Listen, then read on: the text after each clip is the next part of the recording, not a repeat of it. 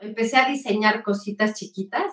A lo que me dedicaba era hacer videos para mis hijos en iMovie, collage padrísimos, las fiestas de mis hijos inolvidables. Como que enfoqué mi creatividad a mi familia, ¿no? En videos, en fiestas increíbles, en collages, en cosas así, ¿no? Siempre tuve en, en mente dedicarme o, tener una marca o algo, siempre lo tuve claro, algo religioso.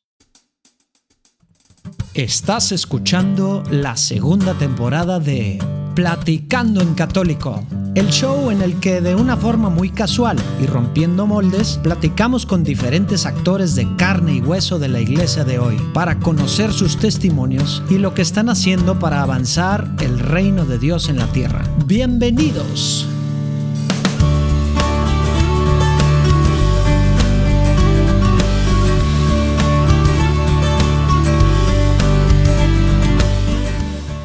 What up?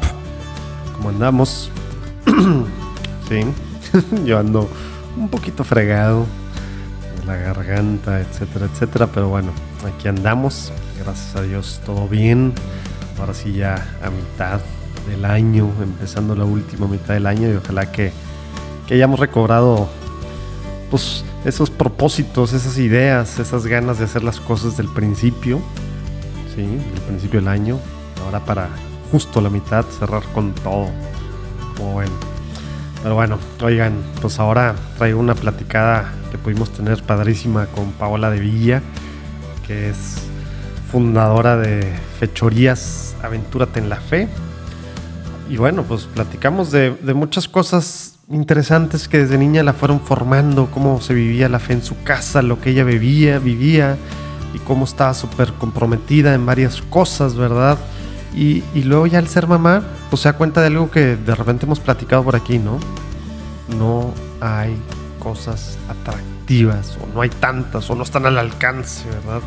Atractivas para los niños de hoy. Sí, empresas pues, de todo el mundo, con cualquier cosa detrás, ideología o idea, o simplemente tema económico, le meten una la nota. Sí, una la nota para qué? Para atraer a nuestros hijos. Y nosotros los católicos que tenemos la verdad, que tenemos la belleza, ¿verdad? Que tenemos la alegría de la buena nueva, pues de repente pensamos que, que la forma no importa, que el acomodo no importa, ¿verdad? De las cosas. Pero no, hay que hacerlo también el formato, la forma en la que hacemos las cosas atractivo para los niños. Queremos evangelizarlos desde chiquitos, queremos formarlos, ¿verdad? Y eso se lo toma muy en serio Paola con Fechorías en la Fe. Nos va a platicar un poquito pues de todo lo que están haciendo, de la idea detrás, de cómo está haciendo cosas padrísimas. Pues bueno, para nuestros niños, con su hermana, con diferentes personas, ¿verdad? Ahora aparte acaban de lanzar algo padrísimo de la Virgen para vestir a la Virgen de diferentes formas. La misma Virgen María, pero con diferentes vestidos, sí, las diferentes vocaciones, algo atractivo para las niñas y más, pero bueno, un ratito nos va a platicar de eso. Espero que disfruten tanto como nosotros. Y pues te veo del otro lado. Ah, oye, acuérdate, cualquier idea que tú tengas de alguien que quiera pues patrocinar algún pues con anuncios o alguno de los podcasts de Juan Diego Network, llegarle a diferentes personas, a miles de, bueno, cientos de miles de personas de Latinoamérica, o específicamente Estados Unidos o de algún país, bueno, contáctanos estamos por salir a vender. Sí, vender. ¿Cómo que vender? Pues sí, necesitamos lana. Tenemos mucha gente que está colaborando, necesitamos pagar muchas plataformas para distribuir esto a todos lados, necesitamos equipo para hacer cosas con calidad, necesitamos muchas cosas. ¿Sí? Queremos hacer esto de la mejor forma posible para Dios, para el Señor, se merece lo mejor y por eso, pues bueno, hay que, hay que meterle, como hemos platicado aquí con muchos creadores de contenido estamos dispuestos a pagar cosas seculares porque están hechos con toda la mano, pero lo católico eh, no.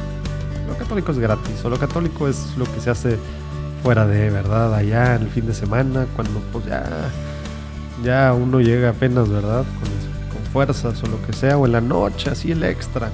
Pues no. Necesitamos crear contenido atractivo y de calidad, súper producido, bien producido, ¿verdad? Para poder llegar a las nuevas generaciones, para poder realmente conectar, atraer y demás. Como decía, así como lo que está haciendo Paola. Tenemos la verdad. Sí, la iglesia católica tiene la verdad. Pero bueno, podía hablar mucho de este tema. Ahora sí, vámonos al, a la platicada con Paola. Lo veo del otro lado.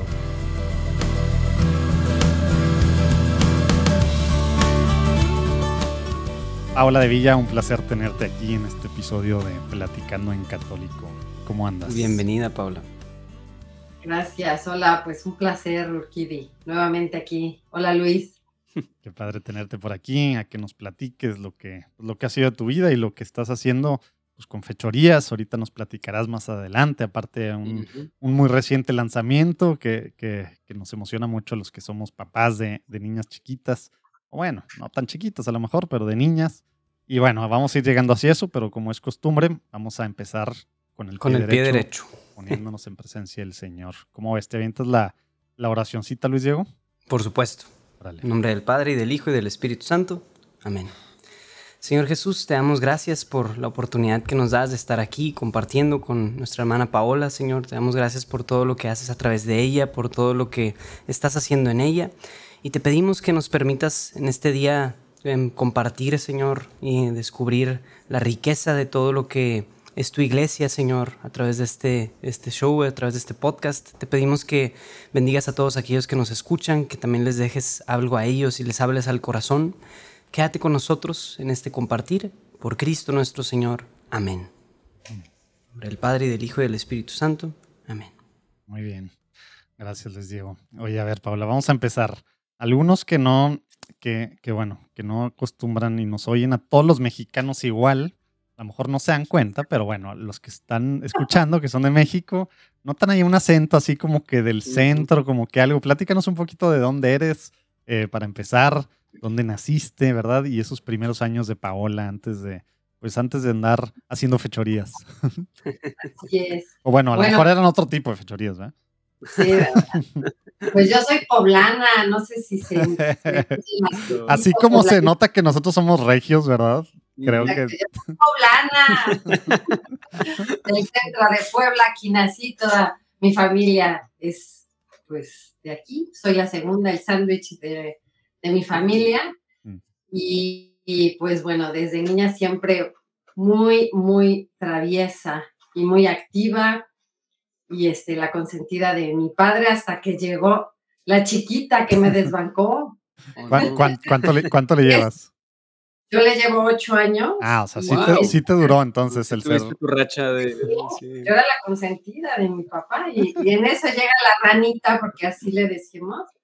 Y madre mía, pues la cabeza de Paola, eh, hijo, se, se, se revolucionó y me volví este, de la niña buena y así, una, este, ¿cómo te diré? Como muy, muy, este, que llamaba la atención y, este, bueno, pero ya, después o sea, por, del por, tiempo... por la- querer esa- tener esa atención de tu papá que tuviste ocho Sí, años y de repente te robaron, ¿no? Mm, Así es. Ya luego la quise. Mira, ahora ya es mi socia, trabajo con ella, es mi comadre, mi mejor amiga. Qué bien. Pero sí, fui muy rebelde. Este, bueno, ya lo he superado, ¿eh? Pero sí al principio, es- este, sí marca mi vida a los ocho años, este, cuando llega mi hermana, ¿no? Porque siempre fui cómplice. Mi hermano y yo nos llevamos dos años, él es el mayor, y siempre fue mi cómplice este, en todo, este, siempre estu- estuvimos juntos, los veranos, los juegos, este, pues un excelente compañero, ¿no? Y cuando llega ella, se rompe el esquema de nuestra familia, ¿no? Y, y te iba a preguntar, o sea, eso, digo, sí comentas esto de la atención y así, pero, pero hubo algo en ti de chin porque quisieron tener otro hijo, o sea, hubo algo de ti de, de eso resentimiento, ¿no? No, de eso no. Yo creo que era más como que mi papá me consentía mucho y cuando llegó ella, como que se volvió loco con, con el nuevo bebé, ¿no? Y ahora que soy mamá, pues digo, ¿cómo no volverse claro. loco con un bebé? Claro. Pero bueno, tú como niña, este, te encuentras con, con esas, este, pues, movimientos del corazón, ¿no? Y desajustes que dicen, ¿cómo? ¿No? Y entonces es cuando me vuelvo muy rebelde y mi pobre madre siempre me dice que, este, que ya voy a pagar con la adolescencia de mis hijos. Oye, pero a ver, nació entonces tu, tu, hermana cuando tenías ocho años y dices rebeldía, o sea, rebeldía en primaria, ¿qué quería decir? A ver, explícanos un poquito porque nos estás dejando con la duda. Pues, o a lo mejor la mente de algunos está yendo muy lejos, ¿verdad? Mejor, mejor platícanos qué significaba rebeldía. rebeldía. Pues tuve varios reportes en cuarto de primaria, imagínate. O sea, yo no sé qué hacía, pero es, mm, mm, pues actuaba mal que hasta me reportaron, me expulsaron una vez y cosas así, ¿no? Entonces... Oye, y estabas pues en, en, tu, en tu, o sea, todo esto era una escuela, platícanos, escuela, digamos, secular, católica, ¿cómo, cómo estaba esa parte ah, de que te estaban... ¿Cómo? Toda mi vida he ido, toda mi familia, desde mi abuelita, mi mamá, todas mis tías, todas mis primas, todas hemos ido al mismo colegio. Aquí en Puebla el primer colegio teresiano de América. Es el Colegio América de Puebla, y bueno, me pongo de pie. Ay, sí. Para recitar el himno. Este, exactamente. Y bueno, toda mi vida fui ahí y, este, bueno, ya trabajamos ahí con, este, pues, con las madres y, me fueron llevando por buen camino y, este. Hasta que te reportaban y te expulsaban me expulsaron. Y sí tuve una adolescencia así también, pasé a secundaria muy este, aguerrida también. Pero bueno, Dios te va llevando y te encuentra con muy buenos amigos, con buenos compañeros. Tengo amigas desde primero de secundaria que me sigo llevando con ellas y como que vas haciendo como equipo y eh, bueno, con el también la espiritualidad teresiana del colegio. A ver, platícanos un poco de eso, pues ¿no? Para los que no tenemos ni idea de qué quiere decir eh, un colegio teresiano, monjitas, o sea, platícanos la espiritualidad, ¿cómo, cómo está esto? Ah, bueno, pues mira, todo empieza en Vinebre, España, cuando nace el padre Enrique de Oso, no sé si ubican, ah, es en español, y él, este, crea la compañía de Santa Teresa de Jesús y a partir de esa empieza a ser como un rebañito de Niño Jesús que ahora es este, un club que se llama Amigos de Jesús y entonces crea los colegios teresianos. En España hay muchísimos y se basa toda la espiritualidad de Santa Teresa la lleva a los colegios. Él era un maestro y un sacerdote realmente muy puntual, entonces dejó todas las, ahora sí que las cosas muy adecuadas para los colegios. Wow. Por ejemplo, él es este, español y es de Barcelona, es catalán, y un colegio, el colegio muy conocido ahí en Barcelona lo hizo Gaudí. Mm. Entonces, cuando habla aquí con, con un, este, pues yo creo que era con un obispo, un arzobispo de Puebla, este, creo que es Monseñor Ibarra, le pide que si puede haber en Puebla un colegio teresiano, porque él lo que ve, la espiritualidad de San Enrique decía que si tú, este, a través de los niños, podías conquistar el mundo. Y entonces, por eso crea el rebañito de los, de los amigos de Jesús y dice, a través de las mujeres, como se habían ido a la guerra todos los hombres, dijo, voy a catequizar y evangelizar a los niños y a las mujeres para cambiar la célula de la sociedad que es la familia. Y entonces hace eso, y bueno, eso este, tiene 135 años, y el Colegio de Puebla es el primer colegio de América. Y entonces el padre Enrique nos manda una estatua de Santa Teresa, que es la que tenemos en nuestra capilla. Y bueno, a mí me apasiona porque soy amante de Santa Teresa y del padre Enrique toda mi vida. Mi hija va al colegio, Llevo 11 años. O sea, ¿cuántas generaciones van en el colegio? son cuatro, ¿eh? La, abuela, la mamá, tú y tu hija. Sí, es la quinta generación. Y bueno, este, yo llevo 11 años en el movimiento teresiano de apostolado. Este, estamos ayudando también en el colegio a, con los niños. Ahora sí que somos las las animadoras mm. de Amigos de Jesús, que es una vez al mes. Oye, pero dijiste también que había religiosas, ¿verdad? ¿Cómo funciona dentro de todo esto y qué, qué onda con las religiosas? Pues ya ahorita están en, ahora sí que en extinción mm. las pobres, porque cuando yo estaba, pues imagínate, eh, había eh, en cada nivel era una religiosa, ¿no? Dirección, dirección de prepa o dirección de secundaria, así había. Y ahora pues creo que hay muy pocas, ¿no? Aunque sigue habiendo y todo es a nivel nacional, o sea, en los colegios en México hay, este, creo que 16 colegios y a nivel de América hay creo que en 26 países y bueno, en todo el mundo hay colegios teresianos, o sea que es una rama muy fuerte y se hacen encuentros nacionales este, una vez al año o dos veces al año y hemos tenido la oportunidad. Yo he llevado así un camión de niños, ¡eh! nos vamos al ENAMI, que es el Encuentro Nacional de Amigos de Jesús, y ahí nos vamos en el camión y yo era la responsable. Entonces, he vivido lo que no viví de niña, porque de niña fui del Club de Amigos de Jesús hasta primaria. Hey, interrumpo rápidamente esta platicada con Paola para platicarte acerca de un nuevo podcast que estamos arrancando en Juan Diego Network y que yo tengo el gusto y el privilegio de ser el host en dicho podcast. Se llama La Barba de Aarón, así lo puedes buscar y encontrar, La Barba de Aarón. Y la idea de este podcast es aprender a ser un mejor hombre. Son lecciones acerca de la masculinidad, de la hombría, etc. Pero todo en torno a la Biblia y de veras estoy súper, súper agradecido, emocionado y contento por cómo está quedando este, este, nuevo show, porque la idea es que los personajes de la Biblia, las diferentes historias, los diferentes personajes nos vayan enseñando cómo ser un mejor hombre.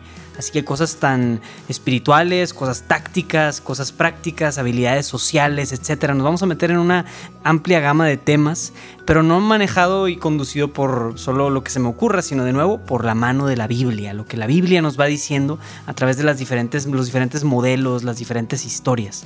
Vamos a aprender de, desde personajes, oye, pues eh, ricos, pobres, buenos, malos, etc. La verdad es que la Biblia tiene una variedad súper rica y súper bonita de todo lo que podemos ir aprendiendo. Entonces, de veras te animo a que le eches un ojo a la barba de Aarón que seas hombre, seas mujer, seas joven, seas adulto, seas grande, viejo, lo que quieras y gustes, seguramente puedes sacarle algo bueno a este nuevo show. Entonces, también síguenos en Instagram, tenemos un perfil ahí que se llama el podcast Barbudo, ahí te puedes estar enterando de lo que estamos sacando y haciendo y la idea es que tenga la mayor cantidad de interacción posible con la gente. Entonces, bueno, súper emocionado por lo que viene para la barba de Aarón, recién empezando y bueno, un nuevo show, un nuevo podcast para Juan Diego Network en el que me puedes escuchar a mí, espero no te hartes de mí.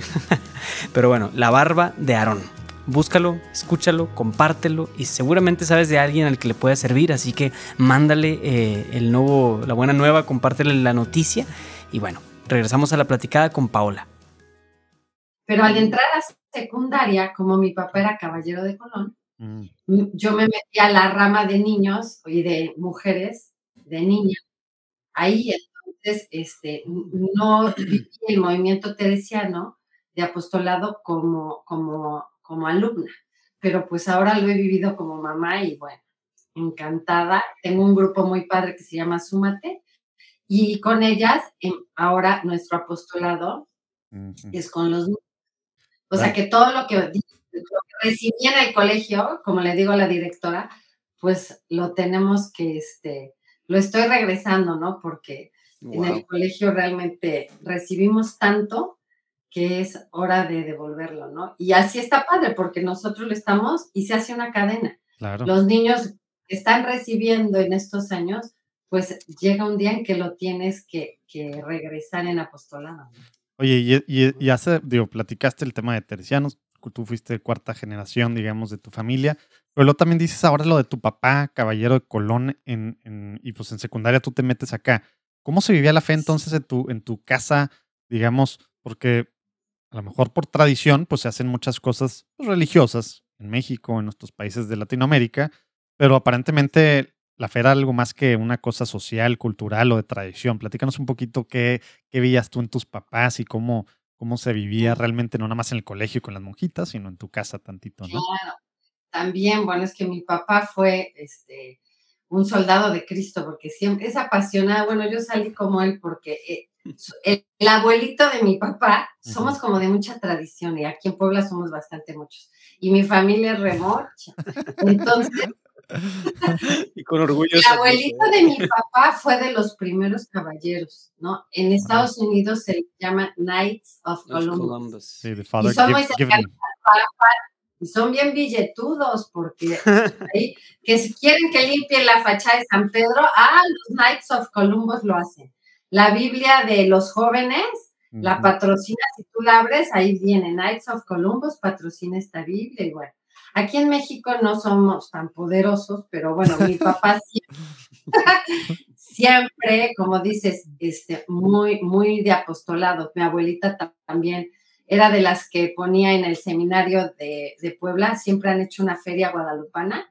Y mi abuelita era la que vendía en la cafetería los pasteles. Y, bueno, entonces mi papá se entra a los Caballeros de Colón, pues como tú dices, por tradición, por fidelidad a su papá, a su abuelo, y bueno, llega a tener un rango pues muy importante, porque llega a ser presidente nacional de México, y entonces mi mamá, pues también muy metida en el rollo, son los que dirigen peregrinaciones a Roma. Mis papás tienen una foto este, entregándole a Juan Pablo II una estola que le regalan desde México. Entonces, este, bueno, pues nos toca seguir la tradición. Y, y, Paola de, niña, digamos, dices tú, pues bueno, era mucha rebeldía hasta cierto punto y así, pero pues bueno, estabas en esta escuela teresiana y aparte estabas en, en esta, pues después en secundaria dices que te metiste en la parte de niños de los Caballeros de Colón. ¿Qué, veía? O sea, ¿había, un, ¿había una repulsión a la traición o era algo padre o era algo que no, pues esa fuerzas o ni siquiera pensabas porque era lo que se esperaba de Paola? O sea, ¿cómo, cómo vivías tú de niña esta parte y luego ya más en la adolescencia, ¿verdad? Que normalmente es cuando tiende a complicarse la cosa, Sí, pues mira, era rebelde, pero este, así como eh, en casa, a lo mejor como estudiante, pero la religión siempre Nunca fue impuesta, eso es importante, o sea, no me obligaban a nada. Yo iba feliz a todo lo que mis papás me llevaban y siempre iba encantada. Entonces, o sea, mi papá, este, había convenciones y ahí iba yo y era padre porque como iban todas las familias completas, pues tú ibas con las niñas y mi, mi hermano iba con los jóvenes. Entonces se hacía una muy bonita, este, pues como... Dinámica. Dinámica y, y, pues yo nunca eh, realmente tuve rebeldía así con Dios ni que me preguntara, no nada. O sea, siempre aceptando, contenta, a dónde iban mis papás iba feliz, este, y bueno, en el transcurso de la, de, ahora sí que de la adolescencia, cuando cumplí 15 años, yo me acuerdo que no tuve fiesta porque mi papá andaba en una convención, andaba de viaje, daba conferencias, grados, muy provida mi papá también, entonces este, él llevaba este, pues cosas de eh, videos para este, los jóvenes, ¿no? Entonces, pues mis 15 años no se pudo hacer nada, pero me acuerdo que en una conferencia mi papá, este, en su discurso de salida que ya iba a dejar el puesto, me dedicó unas, un, un parrafito, ¿no? Y me dijo, mi quinceañera que está aquí, que la quiero tanto, y aunque no estoy con ella, porque viajo todos los, los este, fines de semana, pero entonces ya sabes como que siempre una relación muy cercana con mi papá, aunque siempre estaba haciendo 20 mil cosas, ¿no? Claro. Y bueno, entre esas cosas, a los 18 años conozco a mi marido, que imagínate, de 18, 9 años de novios y vamos a cumplir 21 años de casados. Wow, wow. 30 años juntos. Bueno, fue una pieza fundamental en mi vida porque este, desde el primer momento mis papás lo quisieron muchísimo, mi papá también, mi abuelito, este, siempre este, fue como que eh, como mi columna. Ya a partir de ese momento, la Paola rebelde, y la, ya como que se encaminó porque encontró como que a una persona que, este, como que mm, fue mi equilibrio. Entonces, este, pues ya mis papás como que se relajaron, yo también como que empecé a, a este, pues a caminar sobre las aguas más tranquilas y a partir de ahí, como que todo ha sido, este, como que ya más estable y, y, pues ya aquella loca, pues se toca. y una pregunta, Paula. Ah, bueno. Dale, em, dale, Luis Diego. Ahorita has mencionado cosas muy valiosas en, esto de la educación con las monjas, por ejemplo, y tu, tu, perspectiva hacia ellas como una autoridad. La verdad hay mucha gente que crece en colegios de monjas y sale de ahí mm, no queriendo ver una monja más en su vida, odiando. Y también, por ejemplo, la, cómo tus papás te educaron en la fe. Y ahorita mencionabas algo importante, esto de nunca impusieron. Pero ¿cómo, ¿cuál crees tú que puede ser una buena clave para que un papá eduque bien o padres eduquen bien a sus hijos en la fe y no los terminen vacunando o asqueando de cosas? O sea, y ahora tú también ya como mamá, ¿verdad? Sí, mi marido luego me dice, este, te estás pasando, porque mis papás no eran tan rezadores, o sea, no eran del rosario en la mano. Mi papá a lo mejor iba manejando y él traía su rosario y él iba rezando, no nos obligaba a rezar ni, oigan, acompañen. Y yo luego así les digo a mis hijos, oigan, aunque sea un misterio, ¿no? Pero mis papás no eran tan rezadores este, de imponer, o sea, vamos todos los días a las cinco el rosario. No, mis papás no eran así. Eran de poco hablar y de mucho hacer. O sea, era mm. el ejemplo el que arrastraba. Un testimonio. Definitivamente era el testimonio. Mi papá era de poca pulga, como dice mi mamá, de poco hablar, pocas palabras, pero era mucho de hacer. Entonces, yo creo que ese del ejemplo arrastra, pues es totalmente cierto, ¿no? Y también dices el, cariño, ¿no? De tu padre, por ejemplo, al mencionarte en el speech y todo eso, o sea, eso se queda también, ¿no? O sea, como un, cariño especial. Sí, sí, sí, mi papá era para eso muy, muy detallista.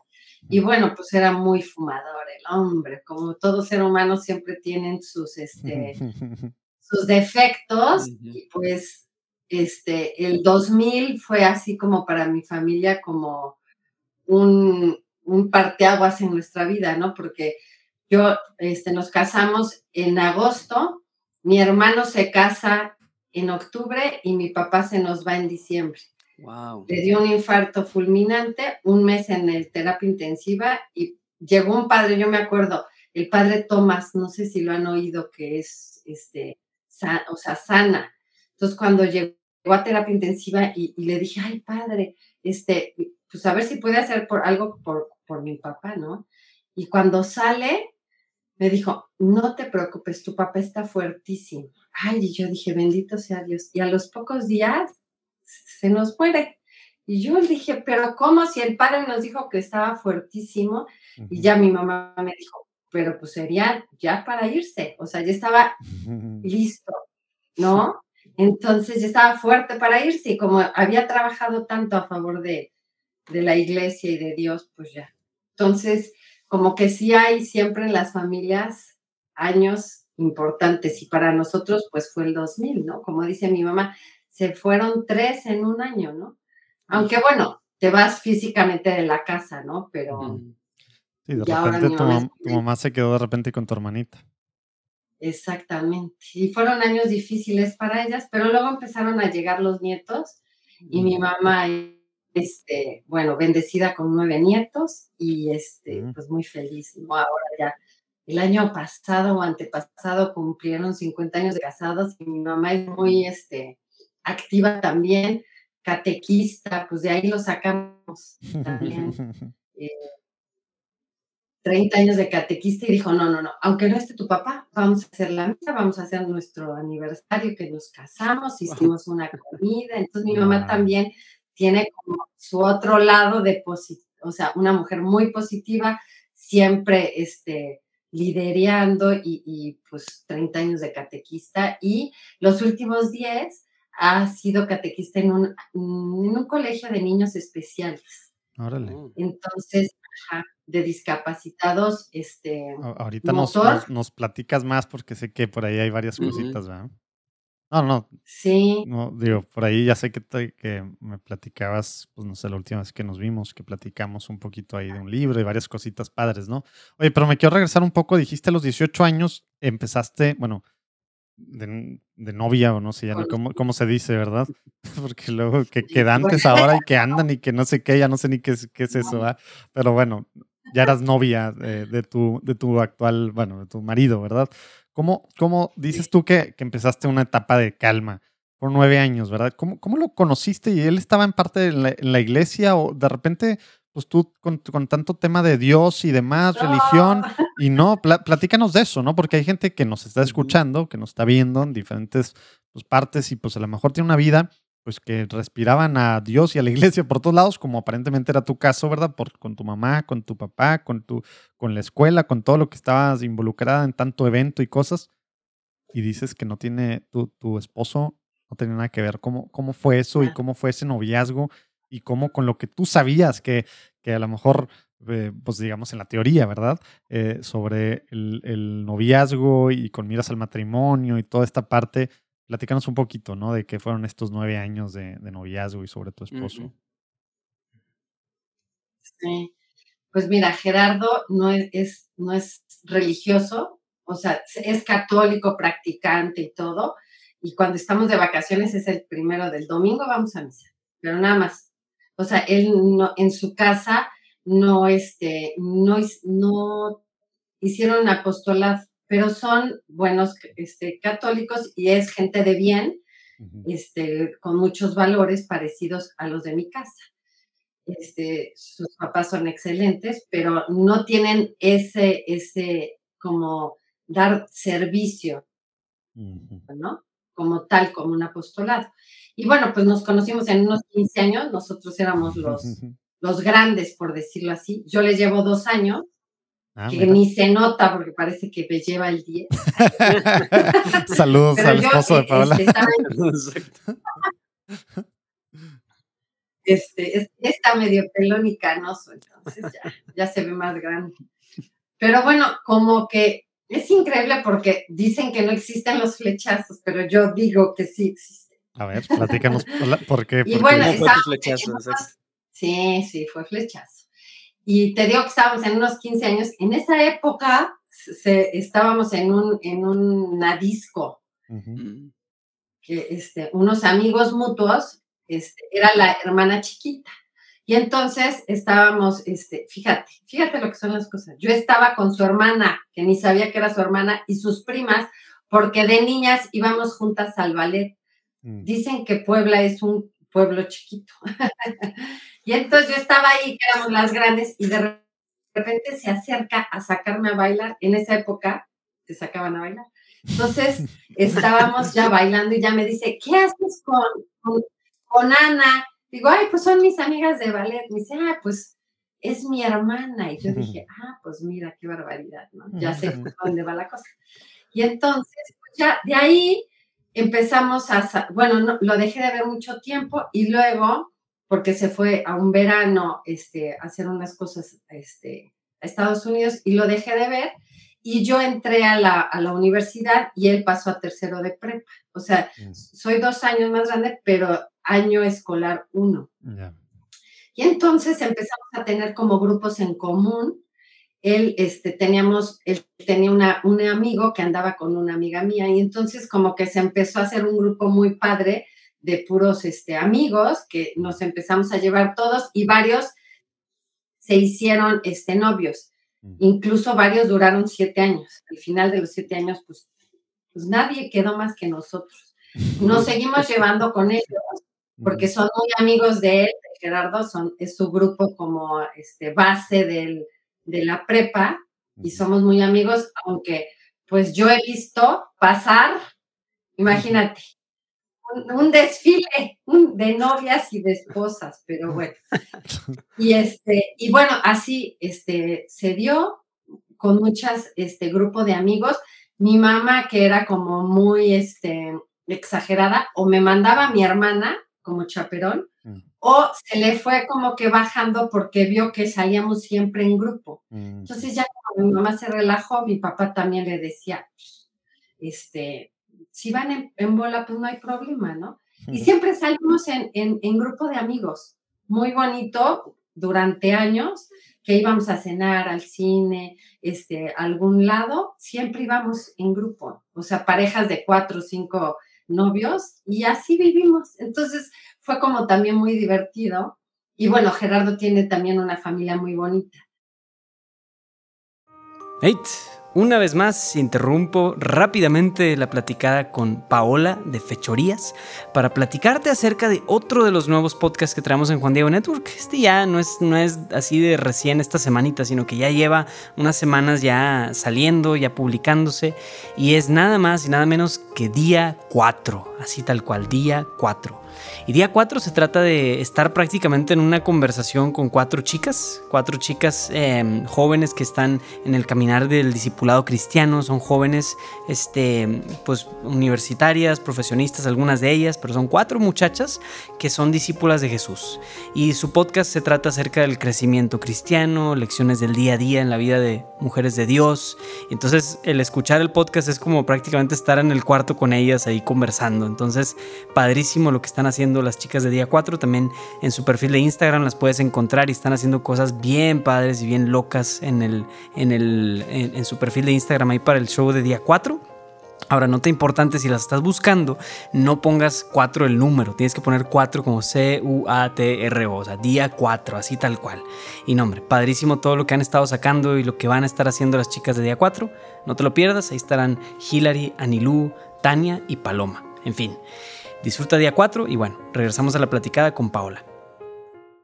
Su mamá tiene nueve hermanos y siempre muy unidos con una abuelita que ya sabes como el clan materno, claro. todos alrededor de la abuelita. Y como que yo hasta la adopté de abuelita porque pues la mía murió, este, conoció a Gerardo y todo, pero este, murió muchos años antes de casarme. Y entonces la adopté y adopté a su familia también porque pues gente muy buena y este y mis suegros excelentes también. Entonces, bueno, la verdad he tenido suerte eh, con, con, su familia y pues te digo, él es como muy equilibrado, muy este, todo lo contrario. Y somos, o sea, como el agua y el aceite, pero al mismo tiempo como que nos, este, ¿cómo se dice? complementamos nos complementamos, es la palabra. Entonces, y este para ti no era, no te causaba, o sea, ese complemento, estas diferencias, en ese momento, pues bueno, chavita, ¿verdad? Antes de casarse y luego viendo cómo noviazgos iban y venían, dices en los amigos, y tú, pues bueno, que dices, pues traías el tema del servicio en la iglesia, el apostolado, pues muy, muy visible en tu casa, ¿no te entraba de repente así el rollo de que con tu esposo de que pues, eh, pues acaba misa, ¿verdad? Y, básicamente ahí se acabó, por lo que entiendo, ¿verdad? Eso nunca fue un tema, ¿o sí? Pues no, fíjate que no. Ahí hice como un poquito de pausa. En esos nueve años hice un poco de pausa mm. en, en, ¿cómo se llama? En apostolado. O sea, ahí ya, haz de cuenta como que me dediqué a estudiar, trabajé, digo, este, a estudiar en la Ibero, diseño gráfico, y empecé a trabajar. Y él pues me ayudaba mucho, su familia también, como una familia tan grande, uno tenía una joyería, otro tenía este, una de vinos, entonces como que empecé a trabajar en todo, con ellos, con unos tíos que tenían una fábrica también, entonces les hacía como freelance, diseño gráfico, entonces como que me enfoqué. Era la diseñadora de la familia. ¿En qué años fue esto? O sea, más o menos en qué década? Este, nos hicimos en 91, yo acabé la carrera en 96 y pues trabajé prácticamente cuatro o cinco años. Ah, antes de casarse. Nos casamos en el 2000, tuve a mi primer hijo en el 2002 y ahí sí dejé de trabajar. Ya. Dejé de trabajar y mi hermana se quedó con mi despacho que se llamaba Rompecabezas. Se quedó con él porque pues le llevo tanto que ella también estudió diseño gráfico. Mm. Como decía mi papá, me veía a mí en mi respirador haciendo bolitas y palitos porque decía mi papá que al principio te dejan todo hacer con tinta china y así. Entonces, Ana Betina me veía y me decía que le encantaba lo que, cómo hacía. Y entonces, pues estudió lo mismo y se quedó con mi despacho y yo ahí me olvidé de apostolado y de trabajo. A partir del 2002 Mm, o sea, fui una mamá al 100%. Mm. Tuve a mi primer hijo al 2002, luego llegó este Santi del 2004 y pues yo feliz, o sea, Ana Betina me decía, ¿cómo ves esto? Empecé a diseñar cositas chiquitas, a lo que me dedicaba era hacer videos para mis hijos en iMovie, este, collage padrísimos, las fiestas de mis hijos inolvidables unas fiestas de piratas que todos llegaban y tú hiciste todo eso. Mm. Sí, los regalos, era así como que enfoqué mi creatividad a mi familia, ¿no? En mm. videos, en fiestas increíbles, en collages, en cosas así, ¿no?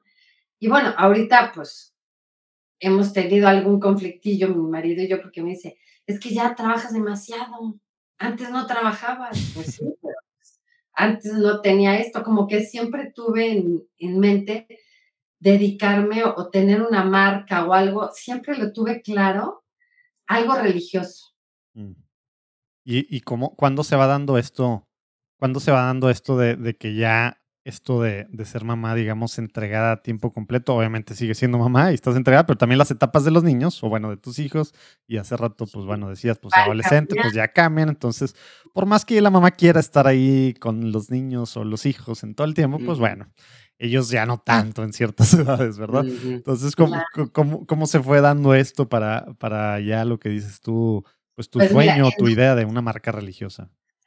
En 2008 llega Regina y como que en 2010, más o menos, 2009, llega a mis manos un libro que, de un duende, que en ese momento le hablé a Nadetina y le dije, o hacemos algo, o este duende, porque se llama, este, va a ser al rato lo importante de la Navidad, ¿no? Ah, ya, ya, ya, sí, claro, ya sé. Gracias a Dios no les tocó ya a mis hijos ya así, pero yo me acuerdo a sobrinos que están así, que sí, que ahora resulta que el duende era el que les traía las cosas, ¿verdad? Y aparte hacía travesuras y no sé qué, y literal un duende, ¿verdad? No sé cómo se puso de moda, pero sí. desfalcó a Santa Claus, este duende. Sí. El niño bueno, Dios, era como, socio, como eh, iba por esa línea. sí, pero, pero la novedad, ¿verdad? Exacto. Y en mi casa realmente pues como estamos en el centro, a lo mejor en el norte Santa Claus está más, pero a mí en mi casa nunca me trajo Santa Claus. Y hay niños oyendo, disculpen, pero no me trajo Santa Claus ni a mi marido tampoco. Entonces, bueno, en esa línea estábamos perfectos. Entonces, mucho de los Reyes Magos.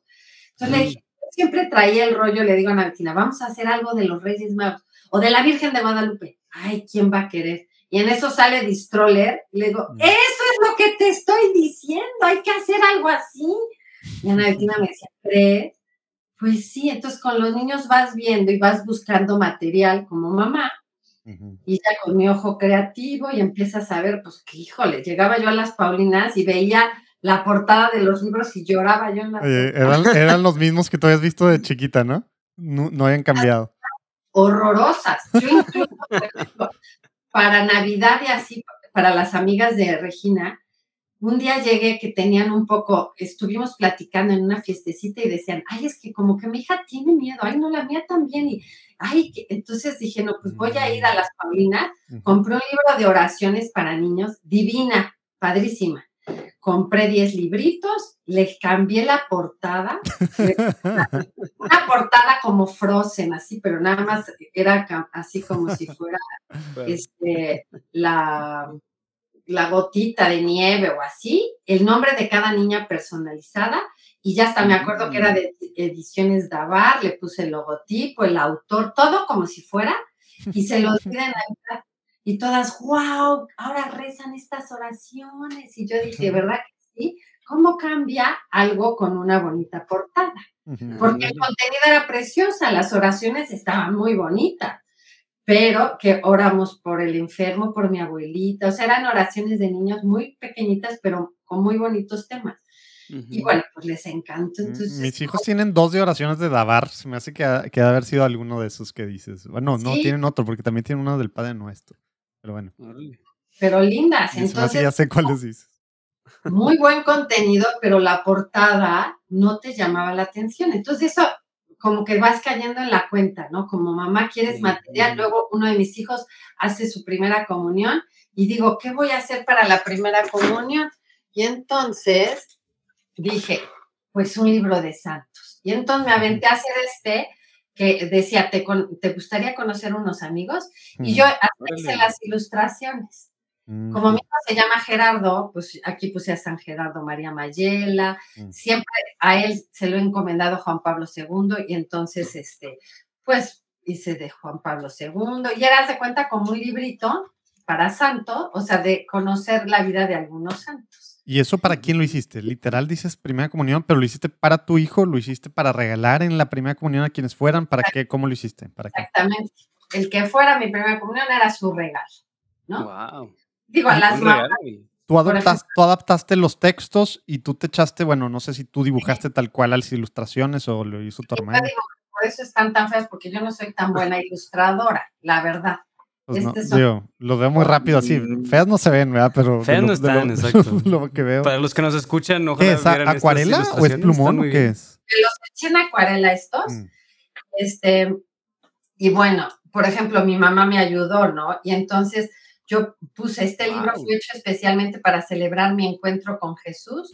Gerardo, mi primera comunión, con mucho loco. para ti, familia. Oye, a- ahora nosotros complicando. No, hombre, hacer unas tarjetitas para es la complicación más grande. Tú te aventaste un libro. Claro, un libro. ¿Cuánto te tardaste en armar el libro para que fuera el regalito de la primera comunión? no mucho, mi, mi, la, ahora sí que la esposa de mi hermano es de esas que, que como es escritora, pero como de correctora de estilo. Ah, ¿no? ya. Editora. editora. Ujú. Ajá. Y es madrina de Gerardo. Ah, Y entonces buen le dije, ayúdame, ¿no? Y entonces ya medio me ayudó y, y dice acá, por ejemplo, los santos también pueden ser tus amigos como lo son de Jesús, 22 de Mm. octubre de 2011. wow. Entonces dije, está padrísimo. Pues, sí, a todos les gustó, se llevaron su librito, perfecto. Entonces llega la de Santiago y dije, no, pues voy a hacer otra. Hay que subirle el nivel, ¿verdad? Oye, pero eso parece cómic, ¿verdad? Sí, Lo hice no como cómic y le puse, conoce a estos superhéroes. Entonces, como este, ahí sí fui a unas clases de dibujo. Tengo un amigo que es un yegonazo y da unas clases y lo hice en pluma. Son puros rayoncitos. Ay, mi madre. Es puros rayones con pluma y colores. Y así lo hice y bueno, pues lo hice más divertido. En vez de todo texto, le ponía un iconito para que los niños lo, lo, este, lo leyeran cada... este, cada Oye, dibujo. an- antes de los emoticons, eso era como un emoticon, pero cataloguizado, ¿verdad? Y ya puse, por ejemplo, este libro está hecho con mucho cariño con motivo de la primera comunión de Santiago. Es un agradecimiento por su vida, por hacerlo único, tan servicial y cariñoso. Dios nos ha bendecido con él. Gracias a sus padrinos por velarlo desde su bautismo. Gracias, Vicky, abuela, por enseñarle a amar a Jesús por medio del catecismo. Gracias por acompañarnos. Mi mamá a, a todos sus nietos, los, a- como es la catequista oficial, la abuela catequista, ella es la que los ha preparado. Ya. Entonces, este, pues así fui dando, por ejemplo, para Regina no tengo acá, pero es una virgen de madera preciosa. La hizo el 13 de agosto, que es el día de la Virgen de, este, de Fátima. Y entonces, 13 De de, mayo. De mayo, ¿no? 13 de mayo, perdón. Yo dije, ah, de agosto, ¿cuál virgen? El 15 de agosto es la Asunción, pero sí. El 13 de mayo que, del 2017, que fueron los 100 años, Mm. de, sí, sí, sí. y vi una virgen preciosa de madera, preciosa. Y este, Wow. entonces ya con todo ese background, y me llega el libro del, del duende, y entonces le dije, le hablé en ese momento, me acuerdo, o hacemos algo, o hacemos algo, porque es, y entonces ella me dijo, pues vamos medio a hacerlo, pero de Jesús baja unas no sé qué, este, en el internet bajamos unos dibujos, fuimos al centro y compramos, haz de cuenta, una piñatita, un no sé qué, una campana, y armamos en unas cajas 20 calendarios de Adviento. Mm. Y se los repartimos a 20 familias y pasamos una Navidad con ese librito, que era 24 días para que llegue Jesús. Mm. Y entonces vimos, haz de cuenta que cada día los niños iban leyendo un pedacito y iban poniendo pues la piñatita o el borreguito, el burrito, Claro. lo que fuera a a mí me encantaba hacer eso de niño, me acuerdo. o sea, poner las piecitas en el calendario. E- Era algo así como el calendario que te sacaba el chocolate, pero esto era en una caja, eran 24, ve- este, pues como objetos así, ¿no? O personajes que iban como a ver a Jesús, que la campana, que la luz, que la trompeta, que Mm, el, el pastorcito, los reyes, así, ¿no? Y pues nosotros sacamos, haz de cuenta, de la Biblia y de cosas así. Y pues ya, se los dimos, pasamos un adviento muy bonito. Y después hicimos una retroalimentación con las 20 familias. Ya en enero. O sea, fue tu focus group ahí, tu, tu prueba, tu experimento. Exacto. Y entonces, las 20 familias había de todo, porque dijimos, pues la prima mocha, la prima que ni pela, la amiga este, que vive en la iglesia, la otra tampoco que así, ¿no? Y niños también de diferentes edades. Y ya, cuando nos dan la retroalimentación, toda la gente dice, por favor, hagan algo, esto está padrísimo, nos encantó. Y entonces en ese momento dijimos, pues vamos, va, y si lo hacemos, pues ahora. Pero miren, ahí de verdad que se ve la mano de Dios, porque todo nos salía perfecto. Ahorita ya no tanto, porque el demonio... Pero yo llegaba a un lugar a buscar algo y en el momento que iba llegando, iba saliendo un coche de la, de la puerta del lugar donde yo iba, ¿no? Entonces, pues ya me metí, yo decía, ay, gracias, gracias. Y cosas así. Llegaba a otro lugar y casi, casi me estaban esperando, busca usted esto, y yo, ay, sí, ¿cómo supo? O sea, cosas así. Por ejemplo, llegué una vez a, un, este, al colegio para lo de Amigos de Jesús y me encuentro con este libro. Y le digo a Isa, oye Isa, ¿y eso? Mira qué bonito es la vida de Santa Teresa en dibujos. Le digo, es que yo estoy buscando quién me ilustre. Ay, pues háblale. Se llama Evelyn Agras. Bueno, en ese momento cogí el teléfono y le dije, Evelyn, ay, ya sabes, hola, e-, es de Guadalajara, ¿cómo estás? Ella también es teresiana, sus hijos van al colegio teresiano, o sea, como almas gemelas, y ella es la que nos ilustra todo. Entonces, ahí encontramos, este, pues como que la parte que nos faltaba, porque nosotros mi cuñada era la editora, nosotros la de las ideas, la que veíamos el texto. y, tú, eras la ilustradora también hasta ese entonces, por lo que entiendo. Ah, exactamente, pero necesitábamos a alguien definitivamente. Y cuando mm. llega Evelyn, dije, no, no, no, nos la mandó Dios, de veras. Y entonces empezamos a trabajar y me pasa una cosa muy chistosa en un alto. A ver, ¿qué, año fue esto para, para situarnos en el tiempo? Pues yo creo que como 2000, que sería como 13, 14, por ahí.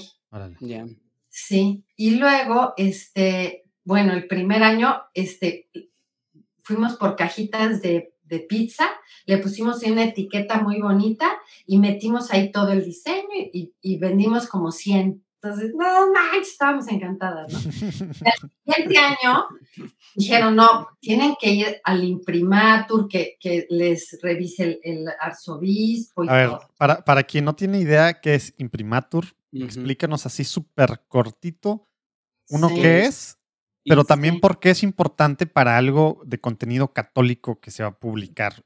Digo, normalmente se hace con libros, ¿verdad? Pero, pero explícanos, explícanos qué onda.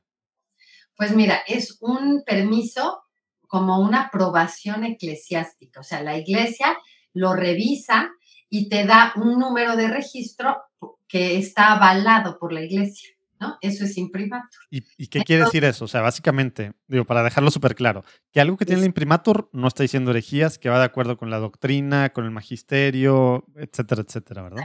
Exactamente. es una, una cosa que es fidedigna, digamos, de acuerdo a lo que es la Iglesia Católica, lo que enseña la Iglesia Católica. Y lo emite un obispo, ¿verdad? Exacto. ¿Cuánto más o menos se tarda, Paola, en, un proceso de que metes una solicitud hasta que ya...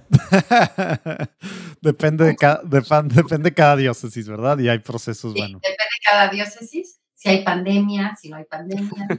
este, pero bueno, generalmente como seis meses. Mm. Pero entre que vas, lo revisa, te, cambia algunas cosas, esto no, esto sí. Por ejemplo, nosotros este, usábamos un lenguaje más así como mamita María, ¿no? Y, el, padre nos dijo, no, le tienen que poner la Virgen María o Santísima Virgen. No, sí, no, no, es, no es el, ¿cómo se llama? ¿Destroyer? o, no son estas cosas de la Virgencita de no sé qué. Sí, please, así de no. Entonces, sí, como que entonces encontramos como un lenguaje adecuado. Y bueno, para hacer esto también tendríamos que hacer una marca, un nombre, un logotipo. Entonces le dije a Bettina, vamos a ponerle mochilerías. Y mi amigo ese, el ilustrador, me decía, no, no, no, qué mochilería, no, no, no. No, eso no, porque entonces nada más te estás dirigiendo a los mochos. Dice, yo, por ejemplo, no soy mocho, pero tengo fe. Dije, ah, entonces. Dijiste, órale, no tienes que ser mocho para tener fe. Eso me dijo, no, yo no soy mocho, pero sí tengo fe. Sí creo que hay un Dios. Dije, ah, pues sí, si le ponemos fechorías. Y se me quedó viendo así como diciendo, ¿qué onda con tu nombre? Y entonces, pues nos fuimos a registrarlo a ver si existía algo, ¿no? Algo, dijimos, fechorías, pero siempre acompañado del eslogan que es Aventúrate en la fe interrumpimos una vez más esta platicada con Paula para platicarte acerca de un podcast que se llama Living the Call. Es un podcast en inglés, pero donde puedes escuchar qué están haciendo personas para la iglesia en Estados Unidos sobre todo. Y más o menos algunos en torno a la evangelización de latinos y demás, pero en general, de veras, Deacon Charlie, el host, está trayendo invitados de primera. Increíble todo lo que se está haciendo con este podcast, Living the Call. Hace poco en particular tuvimos de invitado a Héctor Molina, que es un podcastero, charlista, evangelizador muy popular y de muy, muy, mucho prestigio en Estados Unidos, que de veras también hace cosas increíbles. Y en los últimos 20 minutos de ese episodio nos comparte toda una masterclass acerca del discipulado cristiano, acerca de lo que significa y lo que implica sacrificar para seguir a Jesús increíble. Entonces, altamente recomendado que después de escuchar y de terminar de escuchar la plática con Paula, te eches la vuelta al podcast de Living the Call y escuches en particular ese episodio con Héctor Molina. Súper recomendado y súper padre. Ahora, Living the Call ahí está, lo puedes encontrar en cualquier plataforma. Y pues sí, efectivamente está en inglés, entonces tienes que poner en práctica tus habilidades lingüísticas, tu inglés, no le saques, apréndele. y de veras estoy seguro que vas a poder sacar buenas lecciones porque muy edificantes los testimonios que nos están compartiendo por ahí. Así que bueno, regresamos a la platicada con Paola. O sea, fechorías por la fe. O sea, en vez de mocho, o sea, se fue por, por ahí. no porque hacías fechorías. Ajá. No, pero hay gente que me dice, qué feo nombre le pusiste. No, hay gente que me dice, no te puedo comprar porque ese nombre dice que son cosas malas. Entonces le digo, a ah. ver, le dije, vamos a dos cosas. La etimología fechor significa una persona que hace algo. Si es fechor hacia el bien, es un algo para, para irse al cielo. Es un buen fechor. No te vayas por el, por el diccionario, vete a la etimología. Entonces, ah, ya le cambia, le cambia. Pero bueno, nosotros empezamos en ferias, en bazares, en un bazar donde llegas y ves ropa. O sea, cero católico. Estás hablando ferias, bazares random. Exactamente tú no podías llegar, haz de cuenta, con tu nombre de, ay, las Paulinitas. Ya llegaron las Paulinitas, ¿no? saludos a, las Paulinas y demás que ya han salido varias veces aquí, ya han salido aquí veces en este episodio. Otras de cuenta, o librerías, este, no sé, Robertito, ¿no? O sea, Robertito, cosas así que digo, pues ya no, porque si tú estás en un, este, en un bazar que tú vas a encontrar ropa, zapatos y de repente te encuentras unas que dice fechorías, la gente se acercaba, ¿y ustedes qué venden? O sea, teníamos que polarizarnos, irnos del otro lado. A lo mejor nos vimos un poco, este... Demasiado este, del otro lado. Demasiado polarizado, pero teníamos que llamar la atención, era como una cubeta de ¿Esa es la nueva evangelización? Aquí estoy, ¿no? Hacer iglesia, pero no haz de cuenta con tu tu hábito y, así como, no, sino más moderno teníamos, porque yo era mamá, yo iba a, bazares y yo llegaba y pues se tenía que ver algo igual, moderno, algo que te llamara la atención, pero como decía San Enrique de eso, entrar por la suya para entrar por, para salirnos con la nuestra. Ah, está buenísimo esa frase. Qué bueno está eso, oye, sí. Me encantó. Entonces, entrar por la suya, pero salirnos con la nuestra. Y entonces, pues eso hicimos. Sí, Le pusimos fechorías para que la gente de veras, y había gente, por ejemplo, ya sabes que en los bazares platicas con la de junta, con la de al lado, cuando no hay. Explícanos para acá no es, no creas que hay muchos bazares y a lo mejor gente de otros lados y la mayor, mucha gente que nos escucha en Estados Unidos, bazares, o sea, ¿qué, ¿Qué, es esto? ¿Son cosas que se van moviendo en diferentes zonas? ¿Es algo que está ahí tipo un mall? Pero, o sea, platícanos. No, un bazar es, haz de cuenta, en un recinto, en algo grande, te pones una mesa como un stand ¿no? Y entonces tú ofreces el servicio como si fuera una expo, pero pues algo más chiquito. Este, y son pasillos donde hay mesas de ambos lados y entonces, este, pues son productos que te van interesando. Pero, van cambiando los bazares, o sea, no es de que el bazar y ahí está de fijo, o sea, tú ibas moviéndote entre bazares ahí que son, que se iban apareciendo por diferentes lados. Empezamos con algunos bazares navideños porque nuestro primer producto era el calendario de Adviento. Y entonces, pues en octubre y noviembre siempre estábamos muy movidas con el calendario y nos íbamos, aquí en Puebla pues hacen muchas cosas de Navidad como para los regalos, que manteles, que, bueno, bolsas, cosas así. De repente nos veían como que llamaba la atención. ¿Y ustedes qué venden? Ay, pues un calendario de Adviento. Cuando iba la abuelita, no, hombre, dame 10, Toda la. Sí, porque la abuelita siempre tiene la conciencia de que tiene que evangelizar a sus hijos, a sus nietos, ¿no? Porque ya sabes, la nuera no es siempre todas las abuelitas. mi nuera no ha hecho la primera comunión a mis hijos. Y con esto vas a ver, ¿no? Yo, ay, sí, ya se los 10. Saludos a todas las abuelitas. Ojalá que así sigan también las abuelitas jóvenes que nos escuchan. Así, sigan dependientes como las otras generaciones, ¿verdad? Así es. Entonces, este, bueno, incluso, este, pues yo conozco a muchísimas, este, niñas, bueno, mujeres que iban a la América, al colegio teresiano, y entonces, pues me encontraba muchas porque, pues en todos los colegios, y como este era un colegio, pues muy importante para la ciudad, casi todas en esa época, las mujeres que conocías iban al colegio. Entonces, te encontrabas a la de la mesa de allá que vendía vestidos, ah, la era exalumna, ay, la de allá exalumna, ¿no? Y entonces, cuando no había gente, pues clásico que platicabas, ¿no? Y entonces la de allá, la que vendía trajes de baños, me decía, híjole, es que yo no he bautizado a mis hijos, ¿no? Y yo así de... te, daba, el patatús. ¿Cómo? Si tú te decían, y ay, sí, pero como dices, salí del colegio odiando a las monjas y a mis hijos, yo les quiero preguntar si quieren creer en Dios cuando sean grandes, ¿no? Yo así de, mm. ¿no? Entonces, para ese tipo de personas, dice, pues ya dame uno. Yo le decía, es que me encantó tu traje. Órale, dame un poquito, me das tu calendario. Y entonces hacíamos intercambio, ¿no? Pues ya, digo, que sea que se lleve el calendario esta mujer para que vean al niño Jesús en su casa. Entonces, así entre intercambios, entre bazares, y así empezamos a tomar como fuerza. Y un día, este, en un alto, este te lo juro que, ahí es donde digo, Dios está presente. Estoy en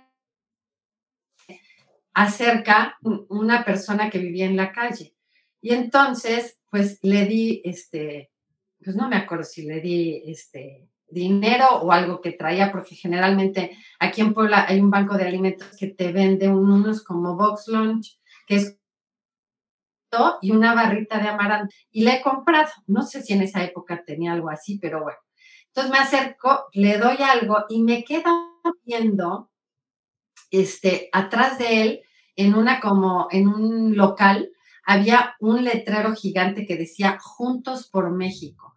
Primer encuentro de apostolados en México. Y yo así de, a ver, espérame. Entonces me bajé, le tomé foto, hablé y este, me, Carlos Canseco, que la mando muchísimos saludos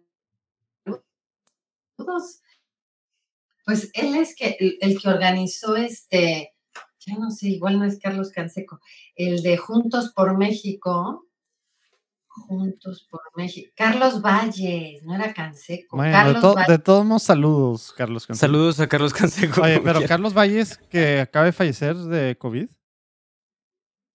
Se murió Carlos. ¿Era, ¿era vicepresidente de Signis? No sé. Eh, a ver, bueno, Digo, no tenemos que entrar en muchos detalles, ojalá que no sea, pero... pero... Oí que en la feria de la familia decías que había fallecido alguien así. No, pero él, él, él fue Enrique, que de hecho hay compatriota tuyo ahí ah, de, poblano, pero no, en paz descanse, pero no, Carlos, Carlos fue el año, a finales del año pasado por COVID. Sí, es el mismo sí estaba muy, servía mucho en diferentes partes de la iglesia, Fundación Ramón Pané, etcétera, vicepresidente Signis México, de los comunicadores católicos, etcétera. Pero, pero no sé si. No, él es el que organizó Juntos por México y creo que nada más hicieron dos ediciones. pero ese de Juntos por México estuvo cañón, porque además Dios quería, ah, bueno, además de que Dios quería que estuviéramos ahí por el letrero que yo vi cuando hablé con Carlos Valle, que es el de Juntos por México, este, me dijo, es que ya no hay stands. Dije, ah, ¿cómo crees? Confirmado. si, este es, el que te digo eh, que falleció. Entonces, ay, pues no me digas, un santas, uno. Bueno, pues hablé con él y me dijo, mira, déjame ver.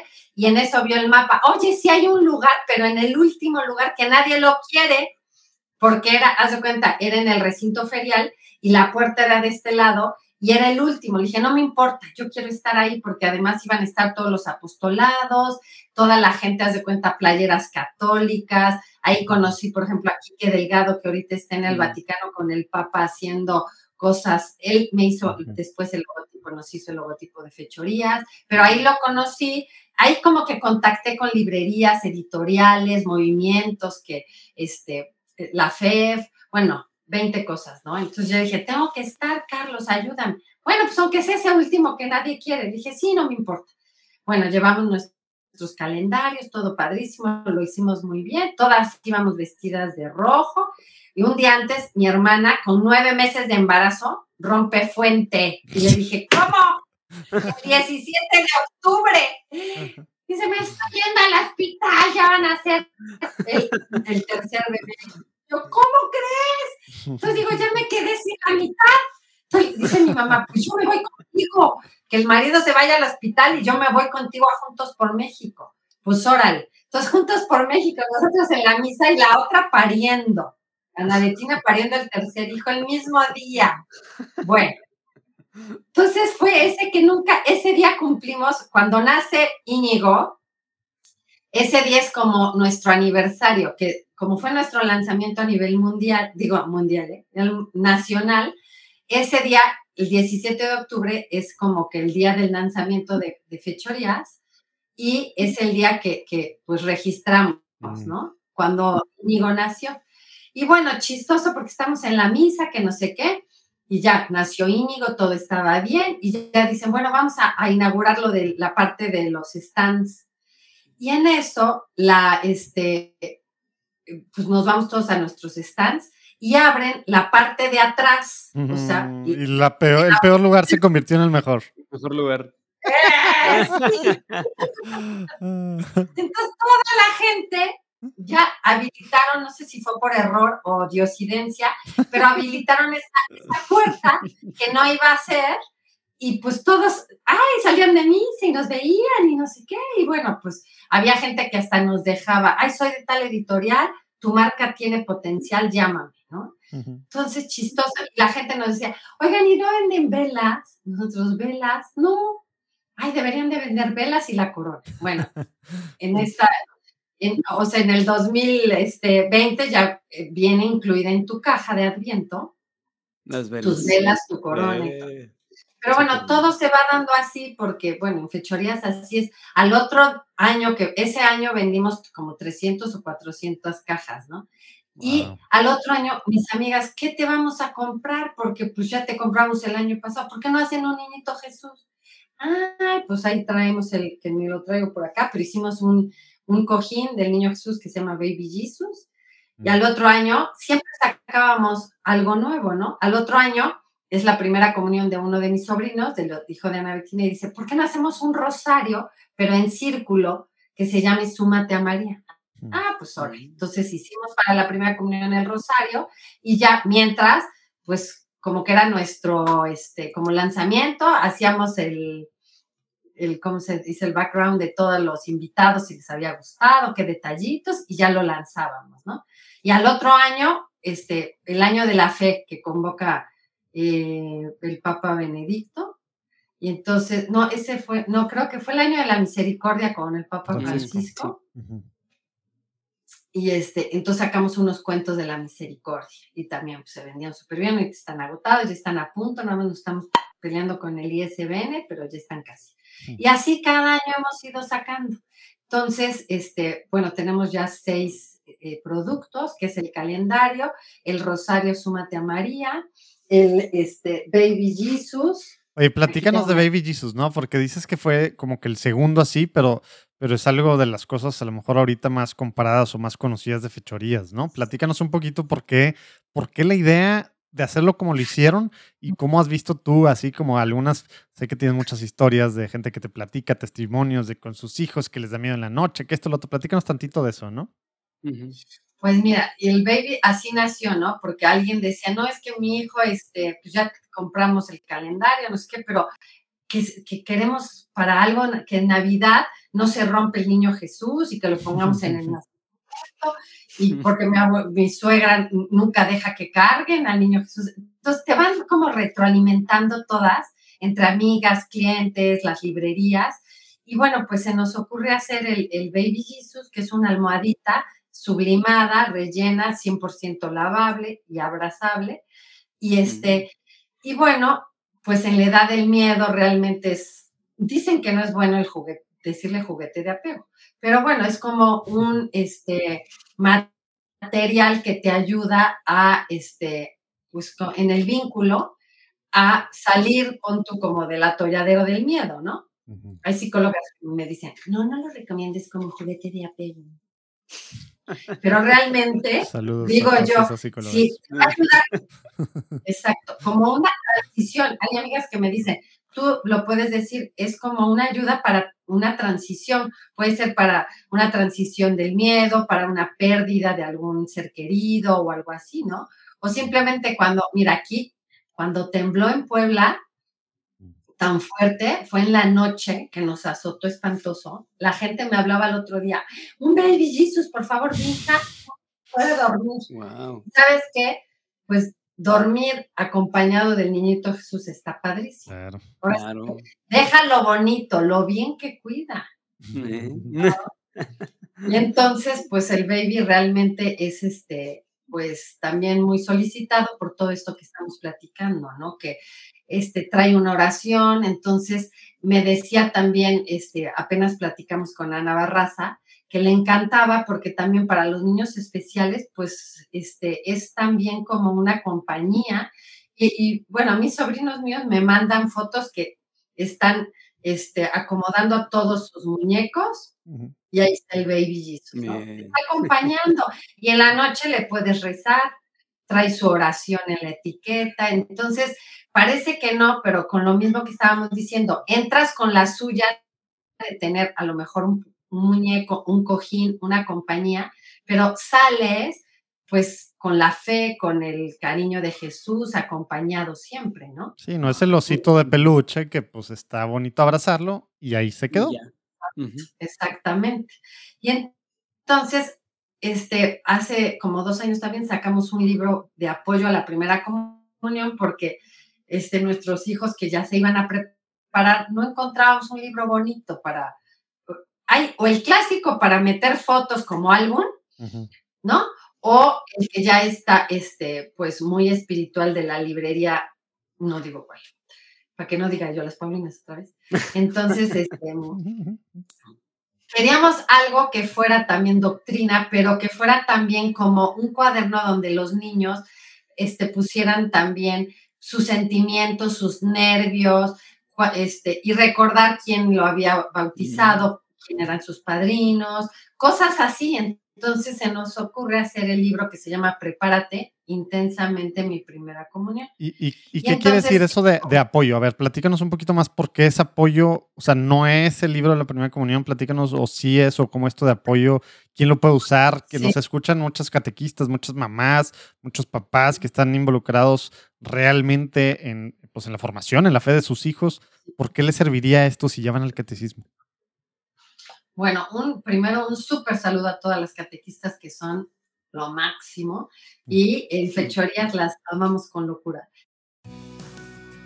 Una vez más, aquí ando interrumpiendo la platicada con Paula, solo para comentarte tantito un poco de lo que estamos haciendo en Juan Diego Network en torno a la creación de comunidad. Queremos crear una comunidad que ya traemos un buen número de podcasteros, de voluntarios, de miembros, etcétera pero la idea es que esta comunidad no solo se quede en torno a como producir podcasts y tan tan.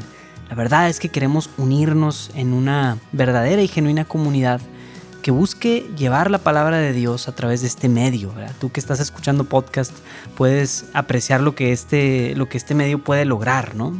Y creo que todas las personas que estamos ahí metidos de alguna u otra manera, Dios nos ha llamado a estar ahí en la evangelización juntos, en comunidad y no solos. Entonces, bueno, la idea de esto es que vamos a estar teniendo diferentes iniciativas, oye, que webinars, qué cosas, aquí eventos, etcétera. O sea, vamos a estar dando algunos pasos interesantes dentro de las próximas semanas.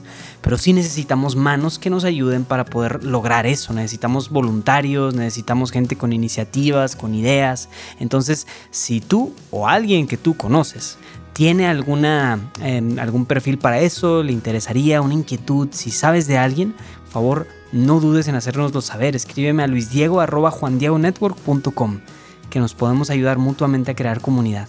Bueno, regresamos a la platicada con Paola. Y bueno, este, ¿por qué es de apoyo? Porque hay muchas mamás que me dicen, ya con tu libro ya no tiene que ir mi hijo al catecismo. Entonces ahí es la palabra de no. Nuestro libro lo, usan, por ejemplo, en algunos colegios que le llaman el Día con Jesús, que son como unos retiros.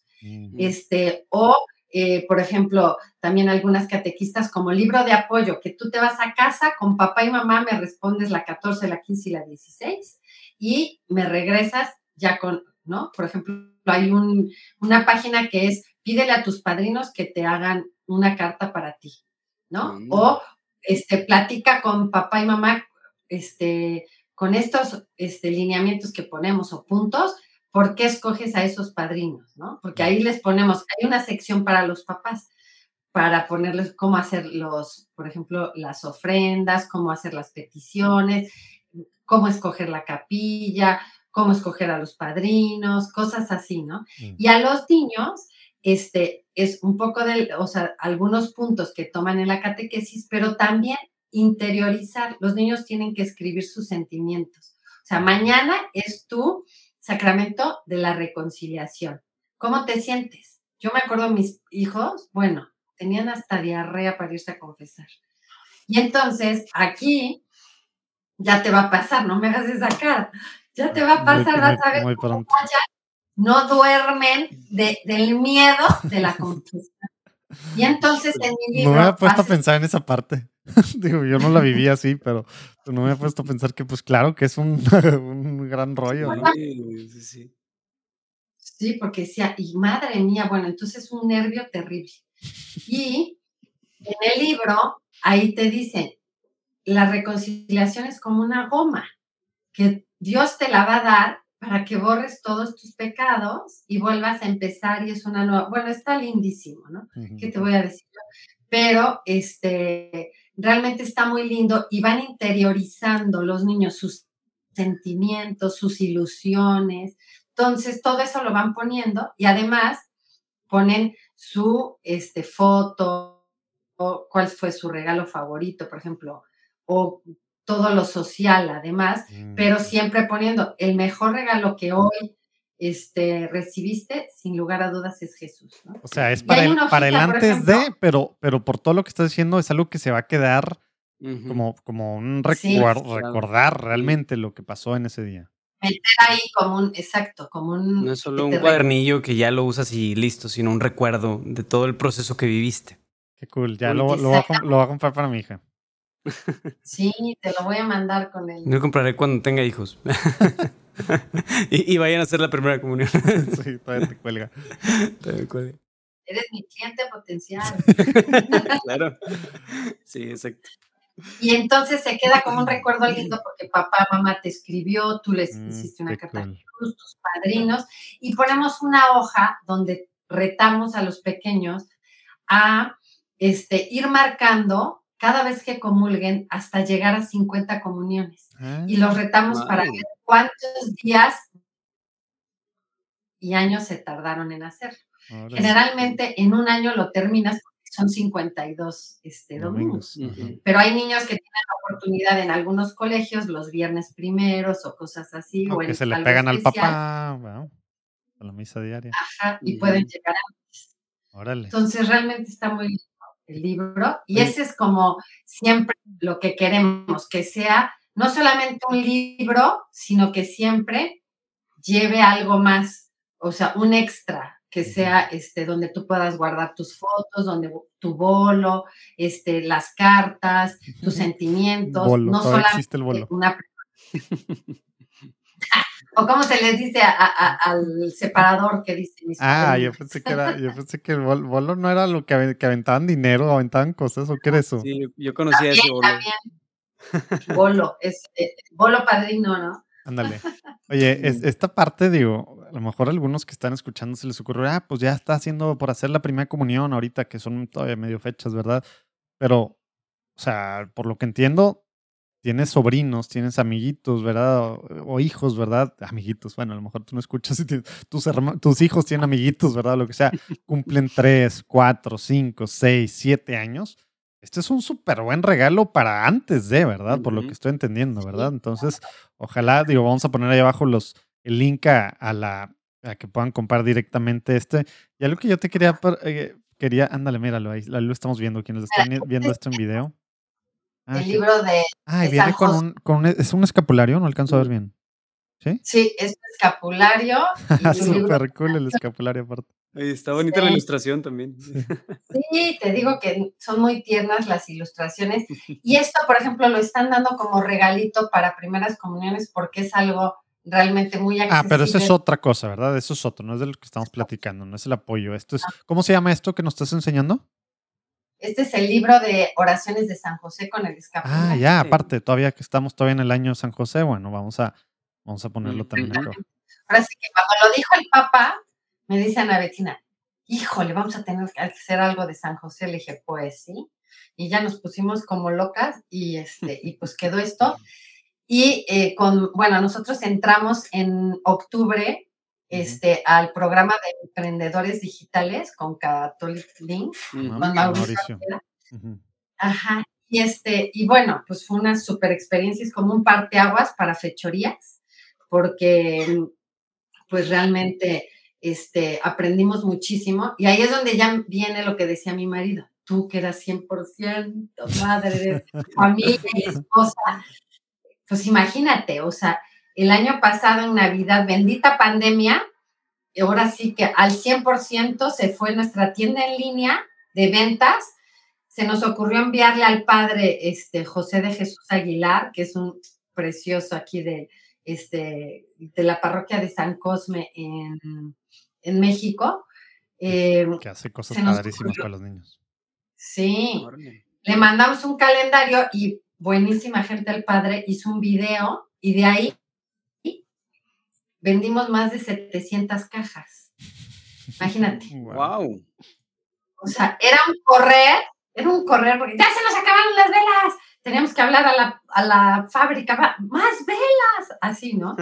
Y este, entonces sí como que fue un, un súper este, brinco que dimos de algo mucho más local y como de familiar, este, con, entre lo del programa de emprendedor digital y este, el, el video que hizo el padre en su cuenta de YouTube, que tiene como un millón de seguidores, pues nos dio a conocer muchísimo. Y a partir de ahí nosotros ya traíamos un proyecto, pero pues nos faltaba dinerito, la verdad. Como todos nosotros lo vamos, el dinero que nos va entrando, lo vamos este, reinvirtiendo. Entonces teníamos la idea para la primera comunión de la hija de mi hermana de hacer un libro para la Virgen María, pero pues no teníamos recursos, ya lo habíamos llevado en la pandemia al arzobispado, que gracias a Dios nos fue antes y como que todo se dio muy bien, y pues empezamos a trabajar en las ilustraciones y todo, pero pues no teníamos dinero. Y con el boom de, de, de Navidad, pues se dio, ¿no?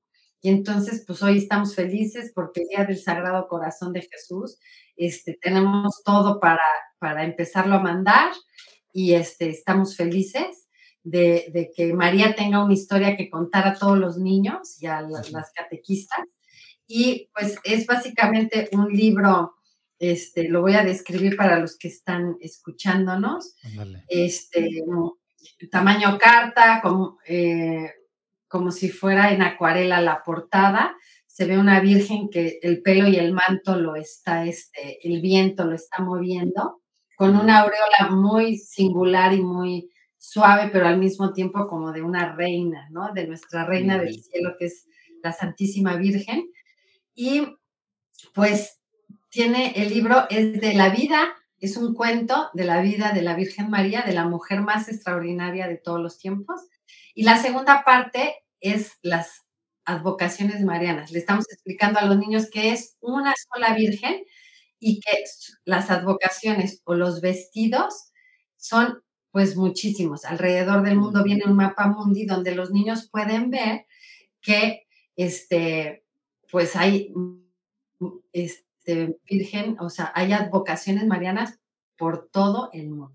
Y lo mejor, y es lo que decimos aquí, que María se ha querido quedar con nosotros, pero con nuestros rasgos culturales. La morenita se quedó así porque pues este pueblo este, era morenito, pero hay una en Japón que la Virgen es de ojos rasgados. Y por ejemplo, Aparecida pues es mulata, ¿no? Entonces, este, la Virgen se ha querido quedar con nosotros según la cultura y según el pueblo. Y entonces, pues, ahora sí que todo se conjugó en el libro, un texto muy bonito de, la vida de la Virgen, aprobado por la iglesia, por el, tenemos el imprimatur del arzobispado, y luego mencionar que, este, que la Virgen, pues como es tan cercana a nosotros, viene, para los que están en video, viene este, una muñequita y trae una planilla de vestidos para que las niñas y los niños puedan cambiarle a María sus vestidos y pues la quieran cada día más. Wow. Qué bonita. qué padre forma de literal, pues catequizar o en este tema tan católico, ¿verdad? De, la Virgen, de nuestra madre y la forma en la que lo explicas y que se ven ahí las imágenes tan bonitas, pero, pero bueno, pues yo sé que a mi, a mi hija le encanta, le encanta vestir a muñecas, ¿verdad? Le encanta luego estos de estos cuentos de stickers, eh, no me acuerdo cómo se llaman, pero, pero que creo que son españoles, ¿verdad? Que, que le están cambiando la ropita y le encanta hacer esto, pero pues no existe, o bueno, no existía nada así, obviamente católico, pero así para la Virgen, que es la forma en la que pues se enseña, ¿verdad? Y los que tienen hijos chiquitos saben que la forma tocar, ver, hacer, es la forma más fácil de andar enseñando, en vez de nada más andar predicándoles y demás, de esta forma, de una forma súper práctica y al mismo tiempo sencilla, pues emocionan. Desde ahorita van conociendo más allá lo que significa el, pues bueno, nuestra madre, ¿verdad? Para, para nosotros los católicos, ¿verdad?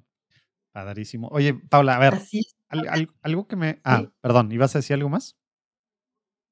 No, exacto, que es una forma de construir tu propia, en forma de experiencia, tu, tu conocimiento vivencial como el niño, ¿no? Mm. Son herramientas que para nosotros, papás, jóvenes que estamos escuchando esto, que de repente dijimos, oh, híjole, ahí está, el iPad, ahí está la tele, ahí están tantas mugres que por todos lados, ¿verdad? O, bueno, o juguetes, o, bueno, tú dijiste hace rato Frozen, ¿verdad? Pues qué padre, ¿verdad? Pero no les deja nada más allá de, eso, ¿verdad? Y, y, no nos vamos a poner a satanizar todo lo que ya hay afuera, que a lo mejor sociólogos que están escuchando, psicólogos o gente, pues a lo mejor católica que se ha metido, pues puede sacarle mil cosas a, todos esos temas. No es el punto ahorita, pero porque, porque bueno, pues digo, eso hay mucho que, que se pudiera hablar. Acá el tema es, hay cosas que está haciendo fechorías que pueden ayudar demasiado para ponérnosla, y aparte atractivas, que era una de las cosas que tú decías al principio, ¿no? Viendo estos ejemplos de las cosas que ya había, híjole, ¿cómo le hago para que mi hijo se enganche? Si tienen estas cosas que están con las mismas imágenes desde hace, pues desde hace no sé cuántas décadas, ¿verdad? Bueno, pues sí hay, ya hay, ya hay cosas padres, atractivas para nuestros hijos, para que se diviertan mientras están aprendiendo. Oye, yo quiero agregar, ¿verdad? Sí, yo justo ayer estaba viendo con unos primos las fotos de nuestra primera comunión. Y mis primos, digo, no son, no son nada metidos en. no son mochos. se, se alejaron mucho de la fe y todo. Entonces veíamos las fotos y yo, yo me veía a mí mismo así con el trajecito y todo. Y yo decía, mira, pues qué bien me vestí y todo, ¿no? Pero mis primos decían, qué disfraz tan payaso nos pusieron y demás. O sea, como que en su mente lo que quedó es, me, me vistieron para esta cosa que ni aprecio y ya. Entonces me, me, me pone a pensar esto, o sea, que el que creemos cosas como las que, o sea, los, los libros de preparación y todo esto, que, que no sean nada más como, oye, pues una foto y ya, sino es, es toda mi vivencia de lo que yo estaba sintiendo y viviendo en esa edad. Entonces es algo especial porque un niño, pues a veces subestimamos lo mucho que puede agarrar cosas de, fe. O sea, digo, yo no tengo hijos, pero digo, creo que todo a lo que... Viviste sí, como yo lo viví. Exactamente. Entonces ese es el chiste. O sea, que no se quede solamente en algo social o, en un que se sientan disfrazados después de 20 sí, o, la fiesta, ¿verdad? Típico, ¿no? ¿Se acuerdan de lo de la fiesta ya? Sí, y que, el, valor de algo más tangible, por ejemplo, incluso un baby Jesus con el que el niño va a crecer y va a acordarse de su peluche del niño Jesús. O sea, eso es bonito. En las noches, pues ahí lo tenía, ¿verdad? Y le recordaba. Sí, sí, Exacto. Algo ibas a decir. Sí, yo, yo digo, en varias de estas cosas, desde pues desde lo primero nos queda muy claro los primeros dos cuentos para tus hijos en su primera comunión, la Virgen de Madera, pero, pero yo quería, hay mucha gente que nos escucha, que son pues, jóvenes y no tan jóvenes, pero, pero al menos en temas de, de, de ganas de hacer, así como tú decías, yo quiero una marca religiosa. Hay gente que quiere, que ha intentado a lo mejor, ha fallado, algunos pues no se animan, pues un apostolado, ¿verdad? O, algo que pueda ser autosustentable después, pero algo pues que tenga que ver con la fe. Platícanos un poquito cómo, digo, no, nos queda ya claro el caminito que fue un poco natural por el tema de tus hijos, ¿verdad? Pero cómo son estos procesos antes de, tú dices, bueno, empezamos con el, con el caminito de, de Adviento, que era pues más que un caminito, era la caja y demás, y cada día y los diferentes personajes y diferentes pues, cosas. Pero luego, pues el próximo año había que hacer, ¿cómo es ese que sigue? Platícanos un poquito de cómo es ese, ese, ese proceso de, de crear algo nuevo, de decidir esto es lo próximo que creemos que puede impactar en los niños. Es algo que sale de la mente de Paola, de la mente de Paola, su hermana. Hay asesores, hay ideas, estás googleando, estás viendo Pinterest, estás orando. ¿Qué haces? Platícanos de esa parte que, a veces como que no vemos y en todo, o sea, la base de lo que haces es creativo, ¿verdad? Luego se ha reflejado en un producto físico, pero platícanos desde lo creativo y luego vamos yendo hasta platícanos el proceso literal. A ver, ¿cómo escojo quién me va a imprimir este libro tan bonito que nos estás enseñando? Que se ve la Virgen que, que va a aguantar, ¿verdad? No, no va a estar al día siguiente ya rota, ¿verdad? Y cualquier cosa y los vestiditos. Todo ese proceso creo que tiene mucho valor y está padrísimo también conocerlo. ¿no? bueno, eso es así como fundamental. Este, mi cabeza todo el día da, o sea, no sé si oyeron una vez una conferencia de un padre que decía que el cerebro de las mujeres se oye con cables. Así es el mío cañón, ¿eh? Este, yo soy la que va creando, pero por ejemplo, el otro día una amiga, una sobrina era su cumpleaños y le dije, ay, ¿qué quieres? Y me dijo, ay, yo quiero un libro para dibujar. Y yo en ese momento, imagínate mi locura, ya estoy empezando a hacer uno, o sea, Literal. Wow. mi, cuñada me dice, ya deja de inventar, porque ya este, también este, estamos a punto de, unas pijamas. Bueno, no. Tengo, Pero a ver, está la mente de Paola así. ¿Qué hace Paola? ¿Cómo eso? O sea, tienes una cosa que apuntas en tu celular, que apuntas acá en, a mano, o de repente unas ideas se van y otras siguen regresando. ¿Cómo es ese procesito? A ver. Pues mira, sí tengo mi libreta, pero este, soy muy, mucho de acción, así como viste. Este, Se te ocurre y luego lo va a darle. Empiezas a hacer alguna, alguna versión simple de eso. Sí. Y le empiezas a dar hilo. Así. O sea, lo veo físicamente y entonces ya se los enseño. Digo, ¿cómo lo ven así? Entonces ya se enamoran. O, hago como, este, en la universidad nos hacían repentinas. No sé si sabes qué es eso en diseño gráfico. Ni idea. Este, una repentina es que tienes que sacar en este momento un producto mm. con estas especificaciones y tienes horas. Un sprint. Entonces, en la universidad hicimos eso mucho y yo era muy buena para las repentinas, porque mm. siempre estoy trabajando. Yo voy en el coche y a veces si es un tramo muy largo, ahora en las pandemias, pues la gente que me ayuda, en vez de que vaya en transporte, pues voy a su casa o cosas así. Entonces, voy este, haciendo oración o, leyendo, o escuchando algún podcast o así, ¿no?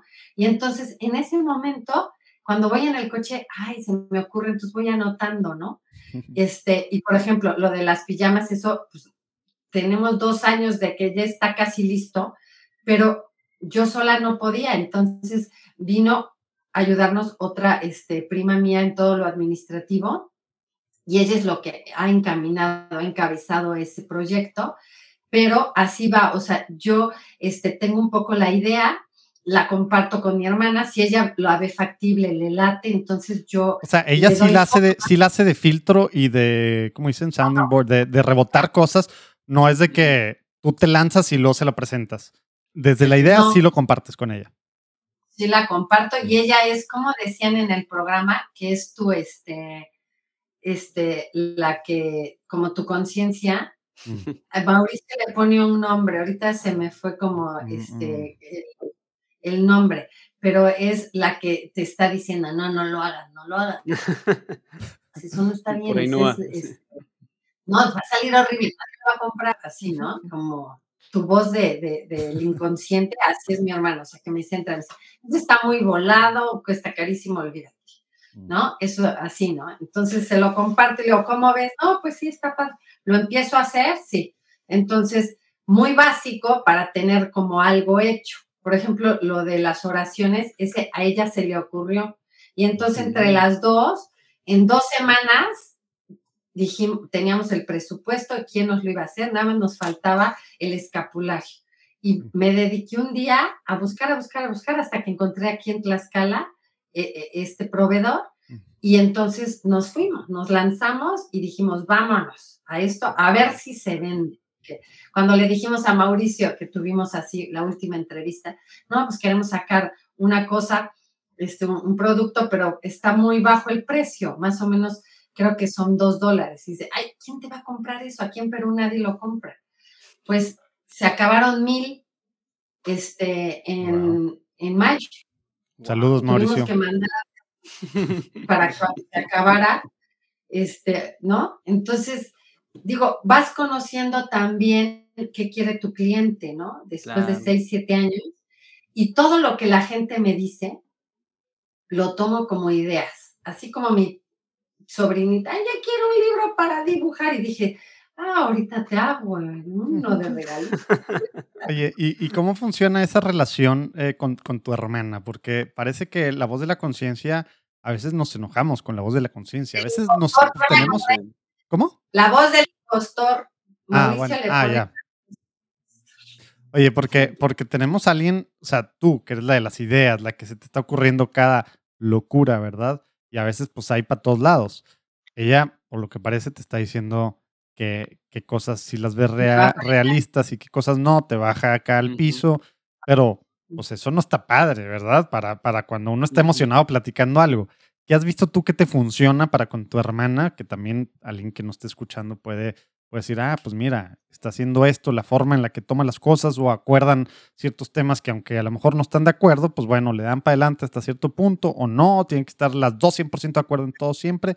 ¿Cómo funciona esa parte que luego está bien padre ver la parte espiritual, la parte del producto final, pero pues la parte humana cualquier cosa que hagamos siempre va a estar presente. Y a veces los católicos pues lo obviamos o no nos metemos tanto y hay que poner reglas de juego y hay que saber cómo ajustarse uno y para con tu socia o tú lo que sea con quien estás haciendo algo, ¿no? Sí, definitivamente al 100% tenemos que estar de acuerdo las dos para sacar algo. Ok, eso es una regla. Y bueno, sí, esa es una regla y este es un proceso largo porque de que está la idea a llevarla a cabo, cuando no hay imprimato, pues es algo muy, muy rápido. Cuando tú no tienes que registrar nada, pues las oraciones aquí no las necesitamos registrar, no necesitamos permiso de la iglesia, porque pues eso lo puedes sacar rapidísimo. Cuando ya es ese proceso que tienes que ir a registrar al indautor, ir al INPI a, hacer no sé qué cosa, ir al imprimato, pues se hace muy larga la, la cadena. Y en ese, en ese proceso, como es tan larga, tú vas perfeccionando tu proyecto. Por ejemplo, el libro de la Virgen, empezamos diciendo que iba a ser que los niños dibujaran los vestidos. Y luego dijimos, no, ¿sabes qué? Se los dimos a los niños, a los sobrinos, y, ay, no, dejaban horrorosos. Mm. no es, no le digo, sí, van a quedar padrísimos, pero yo creo que mejor los dibujamos. Pero que ellos los recorten. Que ellos los recorten. Entonces, a ver, niños, traigan sus tijeras. No manches. O sea, los quedaban, no, no, dicen aquí, no, pues los tenemos que dar ya suajados, ¿sí? no, no van a quedar. Entonces, en el proceso, y hace como dos semanas, como este, Ana Betina dio eso de primera comunión, dijo, ¿por qué no le preguntas otra vez? Vamos a hacer el feedback con esta gente, este, para que nos diga tus invitados, que eran muy poquitos por la pandemia, pero sí fue una linda primera comunión y este, pues estuvimos felices. Realmente para eso era el, el, objetivo de nuestro libro, era para que este, yo era la madrina de la primera comunión, pues, tenía yo que dar algo precioso. Y este, pues quedó todo muy bien, Dios nos ayudó, se pudo hacer. Al final, las dos o tres este, invitaditas y primas nos dieron muy buenas este, retroalimentación. Una nos dijo, ay, no, yo sí quiero que traiga un sobre porque mi hija va a perder todos los vestidos. Entonces, ya, este, ya casi por entregarnos, le dije, Ana, y si metemos el, híjole, pues órale, a buscar. O sea, literal, dos semanas antes de entregarse, al final ahí viendo cómo ajustar. Siempre, entonces, viendo cómo mejorar, por lo que estoy viendo, siempre escuchando y ajustando hasta el último minuto, por lo que estoy entendiendo.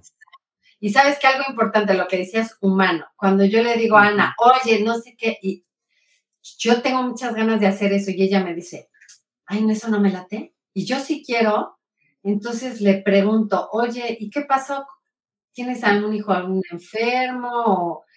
¿Cómo va tu suegro? Y entonces ahí me dice, no, la verdad, mi suegro sigue mal, estoy súper preocupada, ya se me enfermó mi hijo. Entonces veo que su respuesta fue que no quiere porque ahorita está... No es el momento para ella. O sea, ella está en otro rollo, ¿me entiendes? Entonces la conozco también, que cuando es una buena idea y me dicen, ah, eso no me late, digo, voy a irle por otro lado y platicamos un poco de ella, cómo va, cómo se siente, cómo está. Entonces le digo, bueno, luego lo platicamos, ¿cómo ves? Órale. Otro día, a lo mejor es un buen día para ella, amaneció mejor su suegro, este, cualquier cosa, o se fue con sus hijos y estuvo padrísimo en la bici, o fueron a, cualquier cosa. Entonces, ya, ay, ¿dónde vas a estar? No, pues en tal parque con mis hijos. Ahí voy. ¿Qué pasó? Mira, te traigo esto. No, pues sí se ve bonito. Le digo, te digo, lo hacemos. Así. Órale. Entonces, pues no deja de ser tu hermana y un también, pues, una hermana tanto espiritual como biológica. y que ese. Y, hay días buenos y días malos como personas. claro. Entonces, este, pues a lo mejor si, si es un mal momento, no puede tomar una decisión, ni, ni está en el mejor momento para, para verlo, ¿no? A lo mejor sí lo está viendo con los ojos, pero su, su mente y su corazón está en otra cosa, está, ella está procesando este, algo que está pasando, ¿no? Entonces, como consejo que decías, alguien a lo mejor que, que, trabaja, que estás con alguien y a lo mejor tienes una relación este, de trabajo, pues si toman decisiones, pues eso es este, también ver el momento en que estás, ¿no? Que en otra, la otra persona, cómo está, cómo se siente, si está para hacer en ese momento ese trabajo o realmente está bloqueada porque el hijo está enfermo, porque no llegó la muchacha, porque se le descompuso el coche, ¿no? Y quieres que esté al 100, pues con todo esto, ¿no? Pues no. Súper importante no dejar esa parte, ¿verdad? Porque luego tenemos a, algunos que estamos en el servicio o en cosas así católicas, pues todo es espiritual, ¿verdad? Pero pues no se nos olvida el cuerpo, digo, el, mundo y la carne, ¿verdad? Tienen que ver con todo, ¿verdad? Sí, y bueno, equilibrar, que mi mamá también me dice mucho, que soy como tan apasionada como mi papá, entonces mi mamá, ay, luego llega y me dice, a ver, ya, ponte un horario, este, este, y tiene razón, o sea, porque a veces digo, sí, me estoy pasando, ¿no? Y, y, estoy consciente mm. que, que a, lo mejor luego soy workaholic. Como estoy aquí en mi casa, pues me levanto, ¿no? Lo hago, corro, subo y bajo. Entonces, también yo tengo este, que trabajar en mí, en, en bajarle un poquito a este, pues, a estar al todo el día, este, que mis hijos luego me dicen, es que estás todo el día en tu oficinita y en la compu. Digo, pues sí, porque no sé delegar o, o, o es momento de que ha crecido tanto que tengo que buscar también más, más, gente que me ayude, ¿no? Claro. Ahora Luz Son los dolores de crecimiento que, que, hijo, confiar, porque luego también capacitar a alguien para que haga muchas de las cosas que tú ya no debes de hacer, pues también te requiere demasiado tiempo, la persona indicada, sí, todas esas cositas. Sí, y digo, estudiaste para, estudiaste para ser diseñadora gráfica y acabas siendo a lo mejor la mejor amiga de, la persona que está en el mostrador de la mensajería, porque diario lo ves. Entonces, ¿qué pasó, Emilia? Buenos días, ya llegué, te dejo mis paquetes. Entonces, de veras que sí, o sea, estudias para una cosa, pero este, pues en el día a día, pues con tanta actividad que tienes, tantas tareas, pues luego terminas haciendo todo menos diseño, ¿no? Aunque yo hago mucho diseño porque llevo todo lo de las redes, pero este, pues sí, estoy consciente que, que, debo de bajar el ritmo. Sí, es una de las cosas que, que también en este mundo, digamos, estar en el ambiente católico, pues sí, pues siempre va a haber cosas que hacer y, está bien difícil. Acá lo podemos, lo, lo sabemos de, de primera mano. Pero bueno, no dejar o, no dejar o siempre empezar en el día con, pues en el padre Enrique, y esto es teresiano, siempre este, dice, dame 15 días, digo, sin, dame 15 horas al día y yo te daré el cielo. Aquí se llama el cuarto de hora. Entonces, bueno, pues es como una meditación, ¿no? Y bueno, procuro todos los días siempre tener mi cuarto de hora, que es pues, mi, meditación. Generalmente lo hago con Rezando Voy, que me encanta. Mm. Y, mm. este, y bueno, hay otras aplicaciones también muy, muy buenas que tengo en mi teléfono del Evangelio Orado y este. Y bueno, en el colegio también diario pasan este, una meditación, entonces. Pues sí, aprovechar todo lo que se pueda, porque al final, pues lo que está haciendo es pues para, para él, ¿verdad?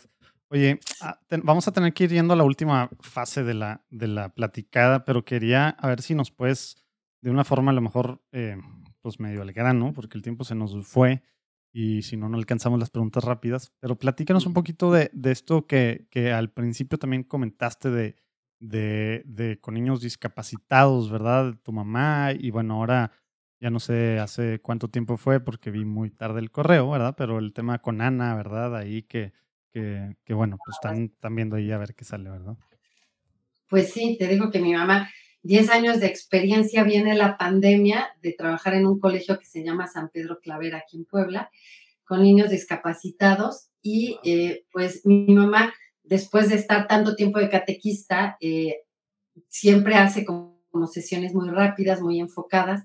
Y con la pandemia dijo, ¿sabes qué? Pues voy a, hacer, pues no mis memorias, pero sí fichas, este, y se puso a hacer 70, llegó 70 temas y este, para hacer como un libro, como guía para laicos y catequistas y papás que quieran, este, o que tengan hijos, este, niños especiales, pues que se, se lo puedan utilizar.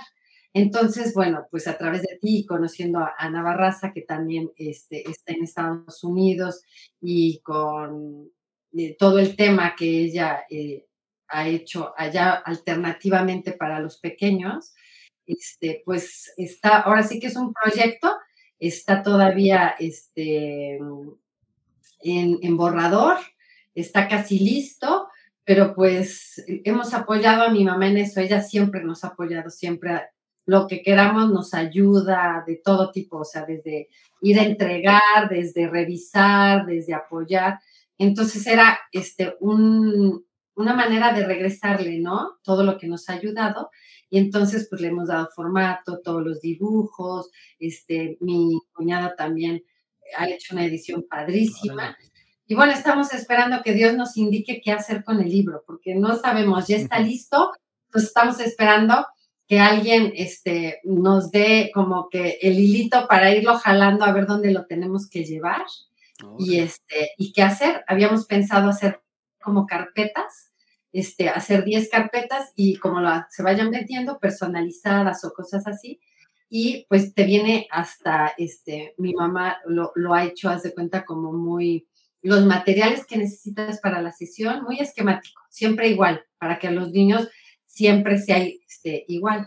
Entonces, ¿qué material necesitas? ¿Qué, este, ¿Qué tema le vas a dar? Y cuál va a ser como la dinámica de grupo y acabas con la oración y con una canción. Y entonces, pues así va, ¿no?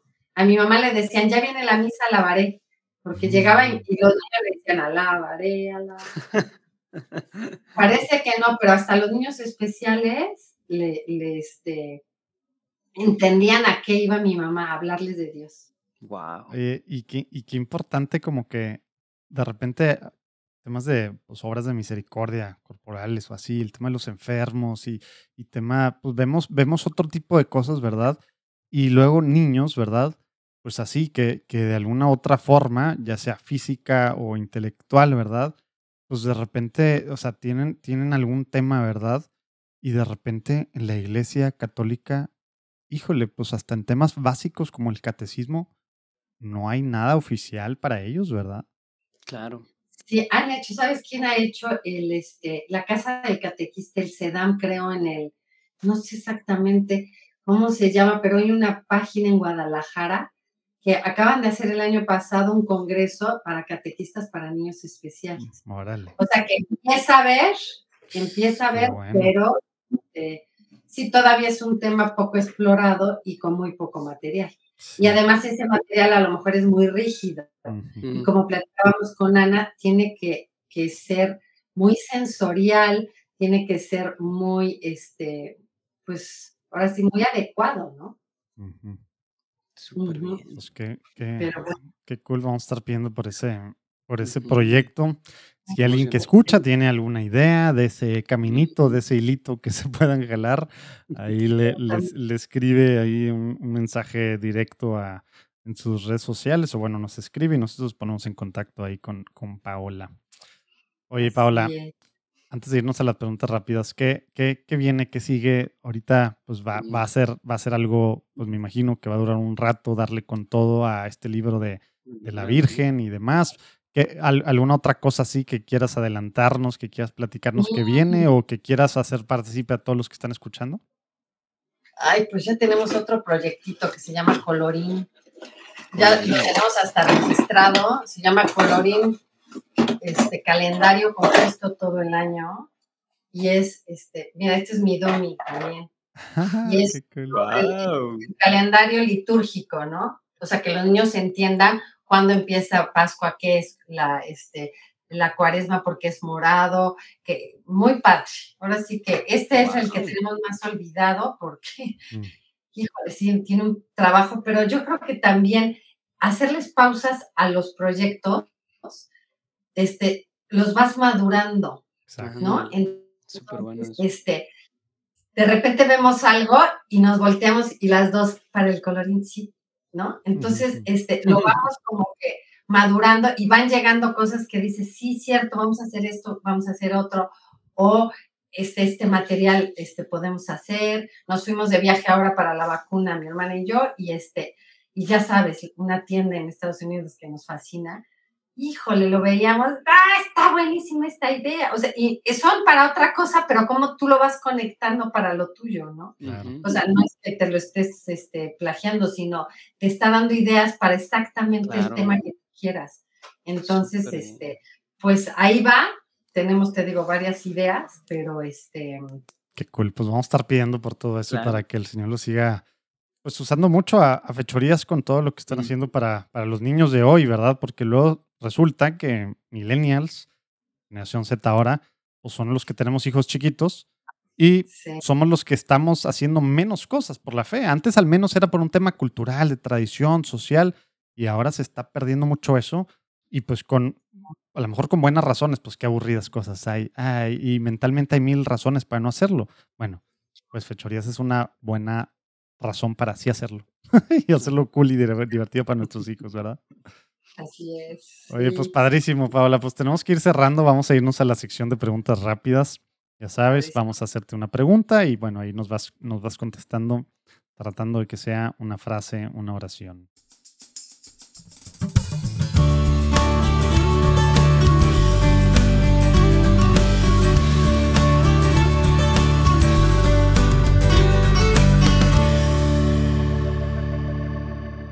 ¿Lista? Lista. Muy bien. Diego. Primera pregunta, Paula. ¿Te acuerdas de la primera experiencia espiritual que tuviste? ¿Qué edad tenías y qué fue en concreto? Bueno, me marcaron unas misiones que yo creo que tenía 13 años, que fuimos en familia y que era este, un sacerdote muy cercano a la familia y eran de Semana Santa. Y me marcó cañón porque se fue la luz todo el, la semana no tuvimos luz. Pero el sábado de Gloria, cuando empezó las campanas, llegó la luz y bueno, me tocó así una fibra que increíble. Qué hermoso, wow. Padrísimo. suena épico. sí. ¿Tienes un, un, santo patrono, un santo favorito? Bueno, Santa Teresa de Jesús, definitivamente. Como que iba a ser un poco obvia, ¿verdad? La respuesta. sí, o sea, José María Escriba también. Mm, súper bien. ¿Qué significa ser santo hoy en día, Paola?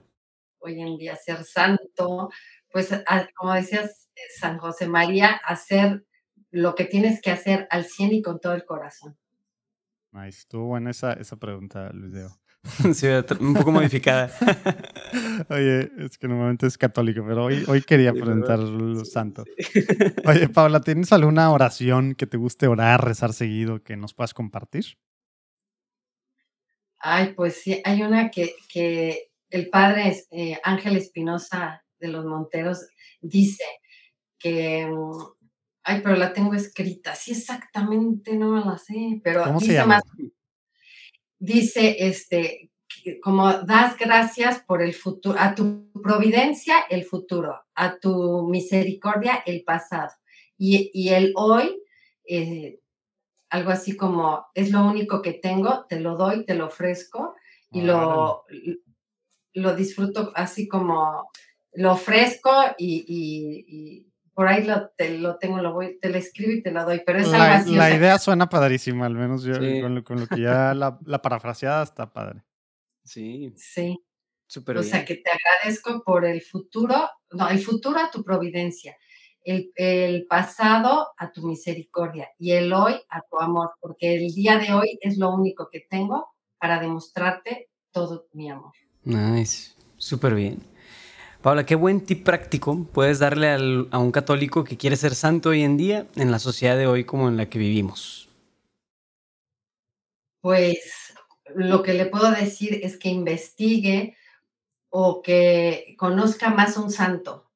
Mm. Y, por ejemplo, este, si te flaquea la, la paciencia, algún santo que sea este, su valor la paciencia, y lo puedes imitar o viendo de qué manera ese santo este, hacía eh, para ser una mejor persona e imitarlo.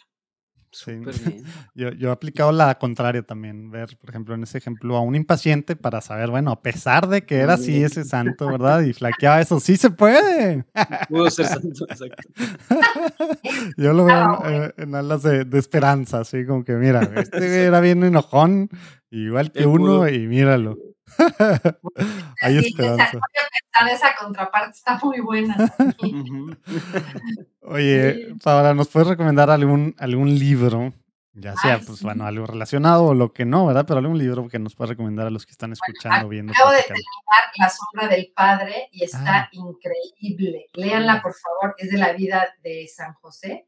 Y la terminé la semana pasada y me encantó porque te muestra un San José tan humano y una Virgen tan humana, este, con problemas, como que en la Biblia pues, yo los veo como a otro nivel y realmente en este libro baja a nuestro nivel de humanos y como a pesar de todo, este, con dudas, con problemas, con viajes inesperados, este, todo en contra, llegan a, ahora sí que a dar toda su voluntad a Dios para, para hacer su plan.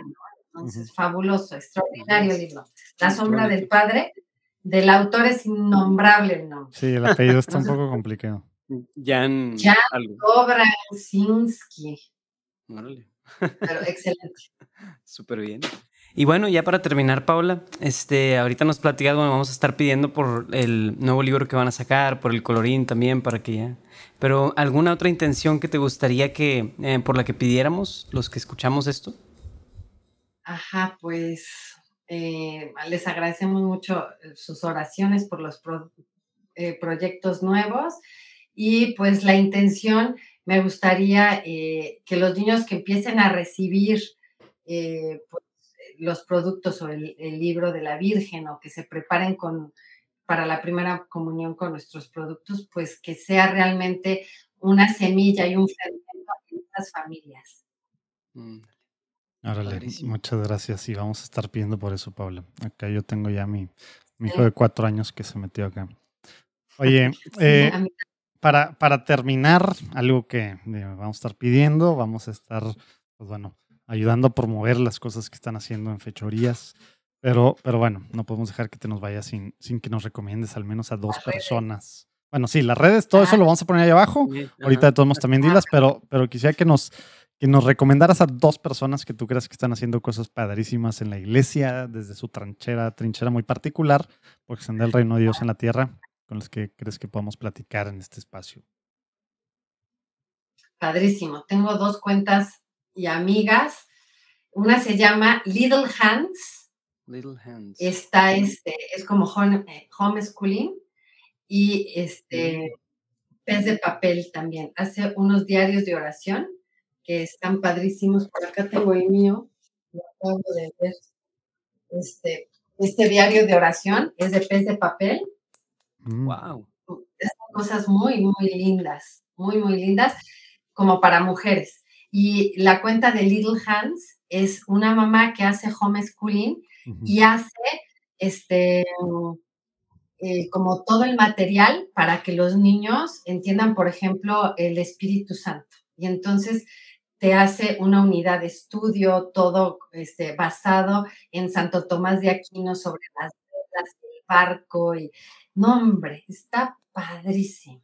Esas dos me encantaría que, que que las entrevistaran porque este, súper valen la pena y ellas este, pues están trabajando para hacer iglesia. Nice. Ese papel ya la tenía yo apuntada y estoy buscando quién la había recomendado porque nada más, nada más tengo un pez de papel pero no supe nada más. Entonces, bueno, si nos pasas el contacto, van a estar, vamos a ir tras ustedes. Oye, pues padrísimo. Pues ahora sí, platícanos un poco, digo, pásanos las, las redes sociales, de todos modos salen los show notes y en las diferentes cosas que vamos a estar pues ahí eh, publicando de este episodio, pero a ver, Fechorías, ¿dónde se encuentran en las redes? En Facebook estamos así como Fechorías Aventúrate en la Fe y en Instagram. Y se llama Artículos Religiosos Fechorías en YouTube. Y nuestra página web, que es la tienda en línea, es www.artículosreligiososfechorías.com. En Google, si pones Aventúrate en la Fe, salimos luego, luego. Ah, en Amazon y en Mercado Libre tenemos algunas cosas, mm. eh, sobre todo el Sumate María y el Baby Jesus. Y bueno, pues hace dos o tres semanas nos llegó este de un comunicado eh, que habían aceptado nuestro patente y mm. del entonces ya está patente. Súper bien. Cosas padres. pues ahí abajo, lo, primero que ven ahí abajo es la liga a la página para que vean los diferentes, pues, las diferentes cosas que nos ha platicado aquí Paola, que puedan consumirlas, comprarlas para sus hijos, para sus nietos, para sus sobrinos, para los amiguitos de sus, de sus hijos, etcétera, etcétera. Para regalar, porque luego hay toda una primera comunión, pues, o no, mejor que eso. Exactamente, pues, pues, sí, porque hace mucha falta. Hola, gracias por todo lo que estás haciendo. Gracias ustedes. Gracias, Luis. gracias. Muchas gracias, Paola.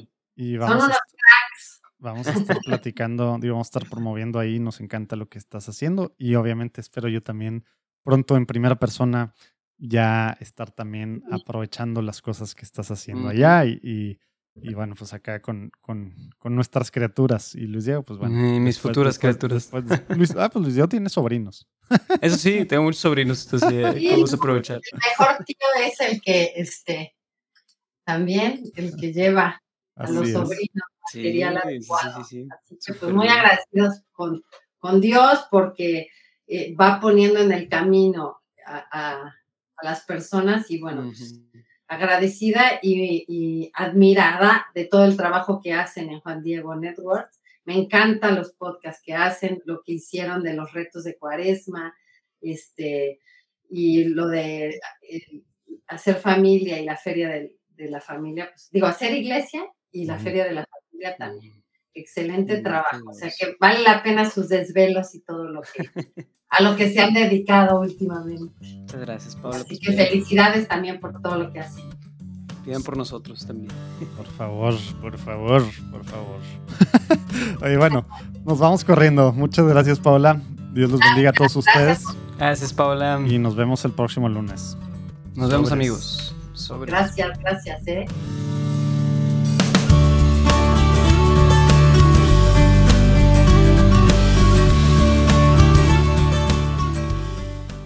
¿Qué tal la platicada con Paola? Bueno, acuérdate que ahí abajo puedes ver la página de Fechorías, que es así también, tal cual, artículos religiosos, fechorías.com, o simplemente busca Fechorías, aventúrate en la fe en Google, y bueno, va a haber ahí muchas cosas padrísimos que puedes, que puedes ver para regalar para tus criaturas, para criaturas de alguien más, ¿verdad?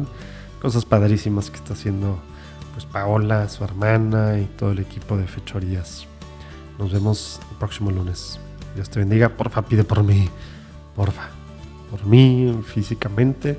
Y bueno, por Juan Diego Network estamos en una etapa muy importante. Sobres. Dios te bendiga.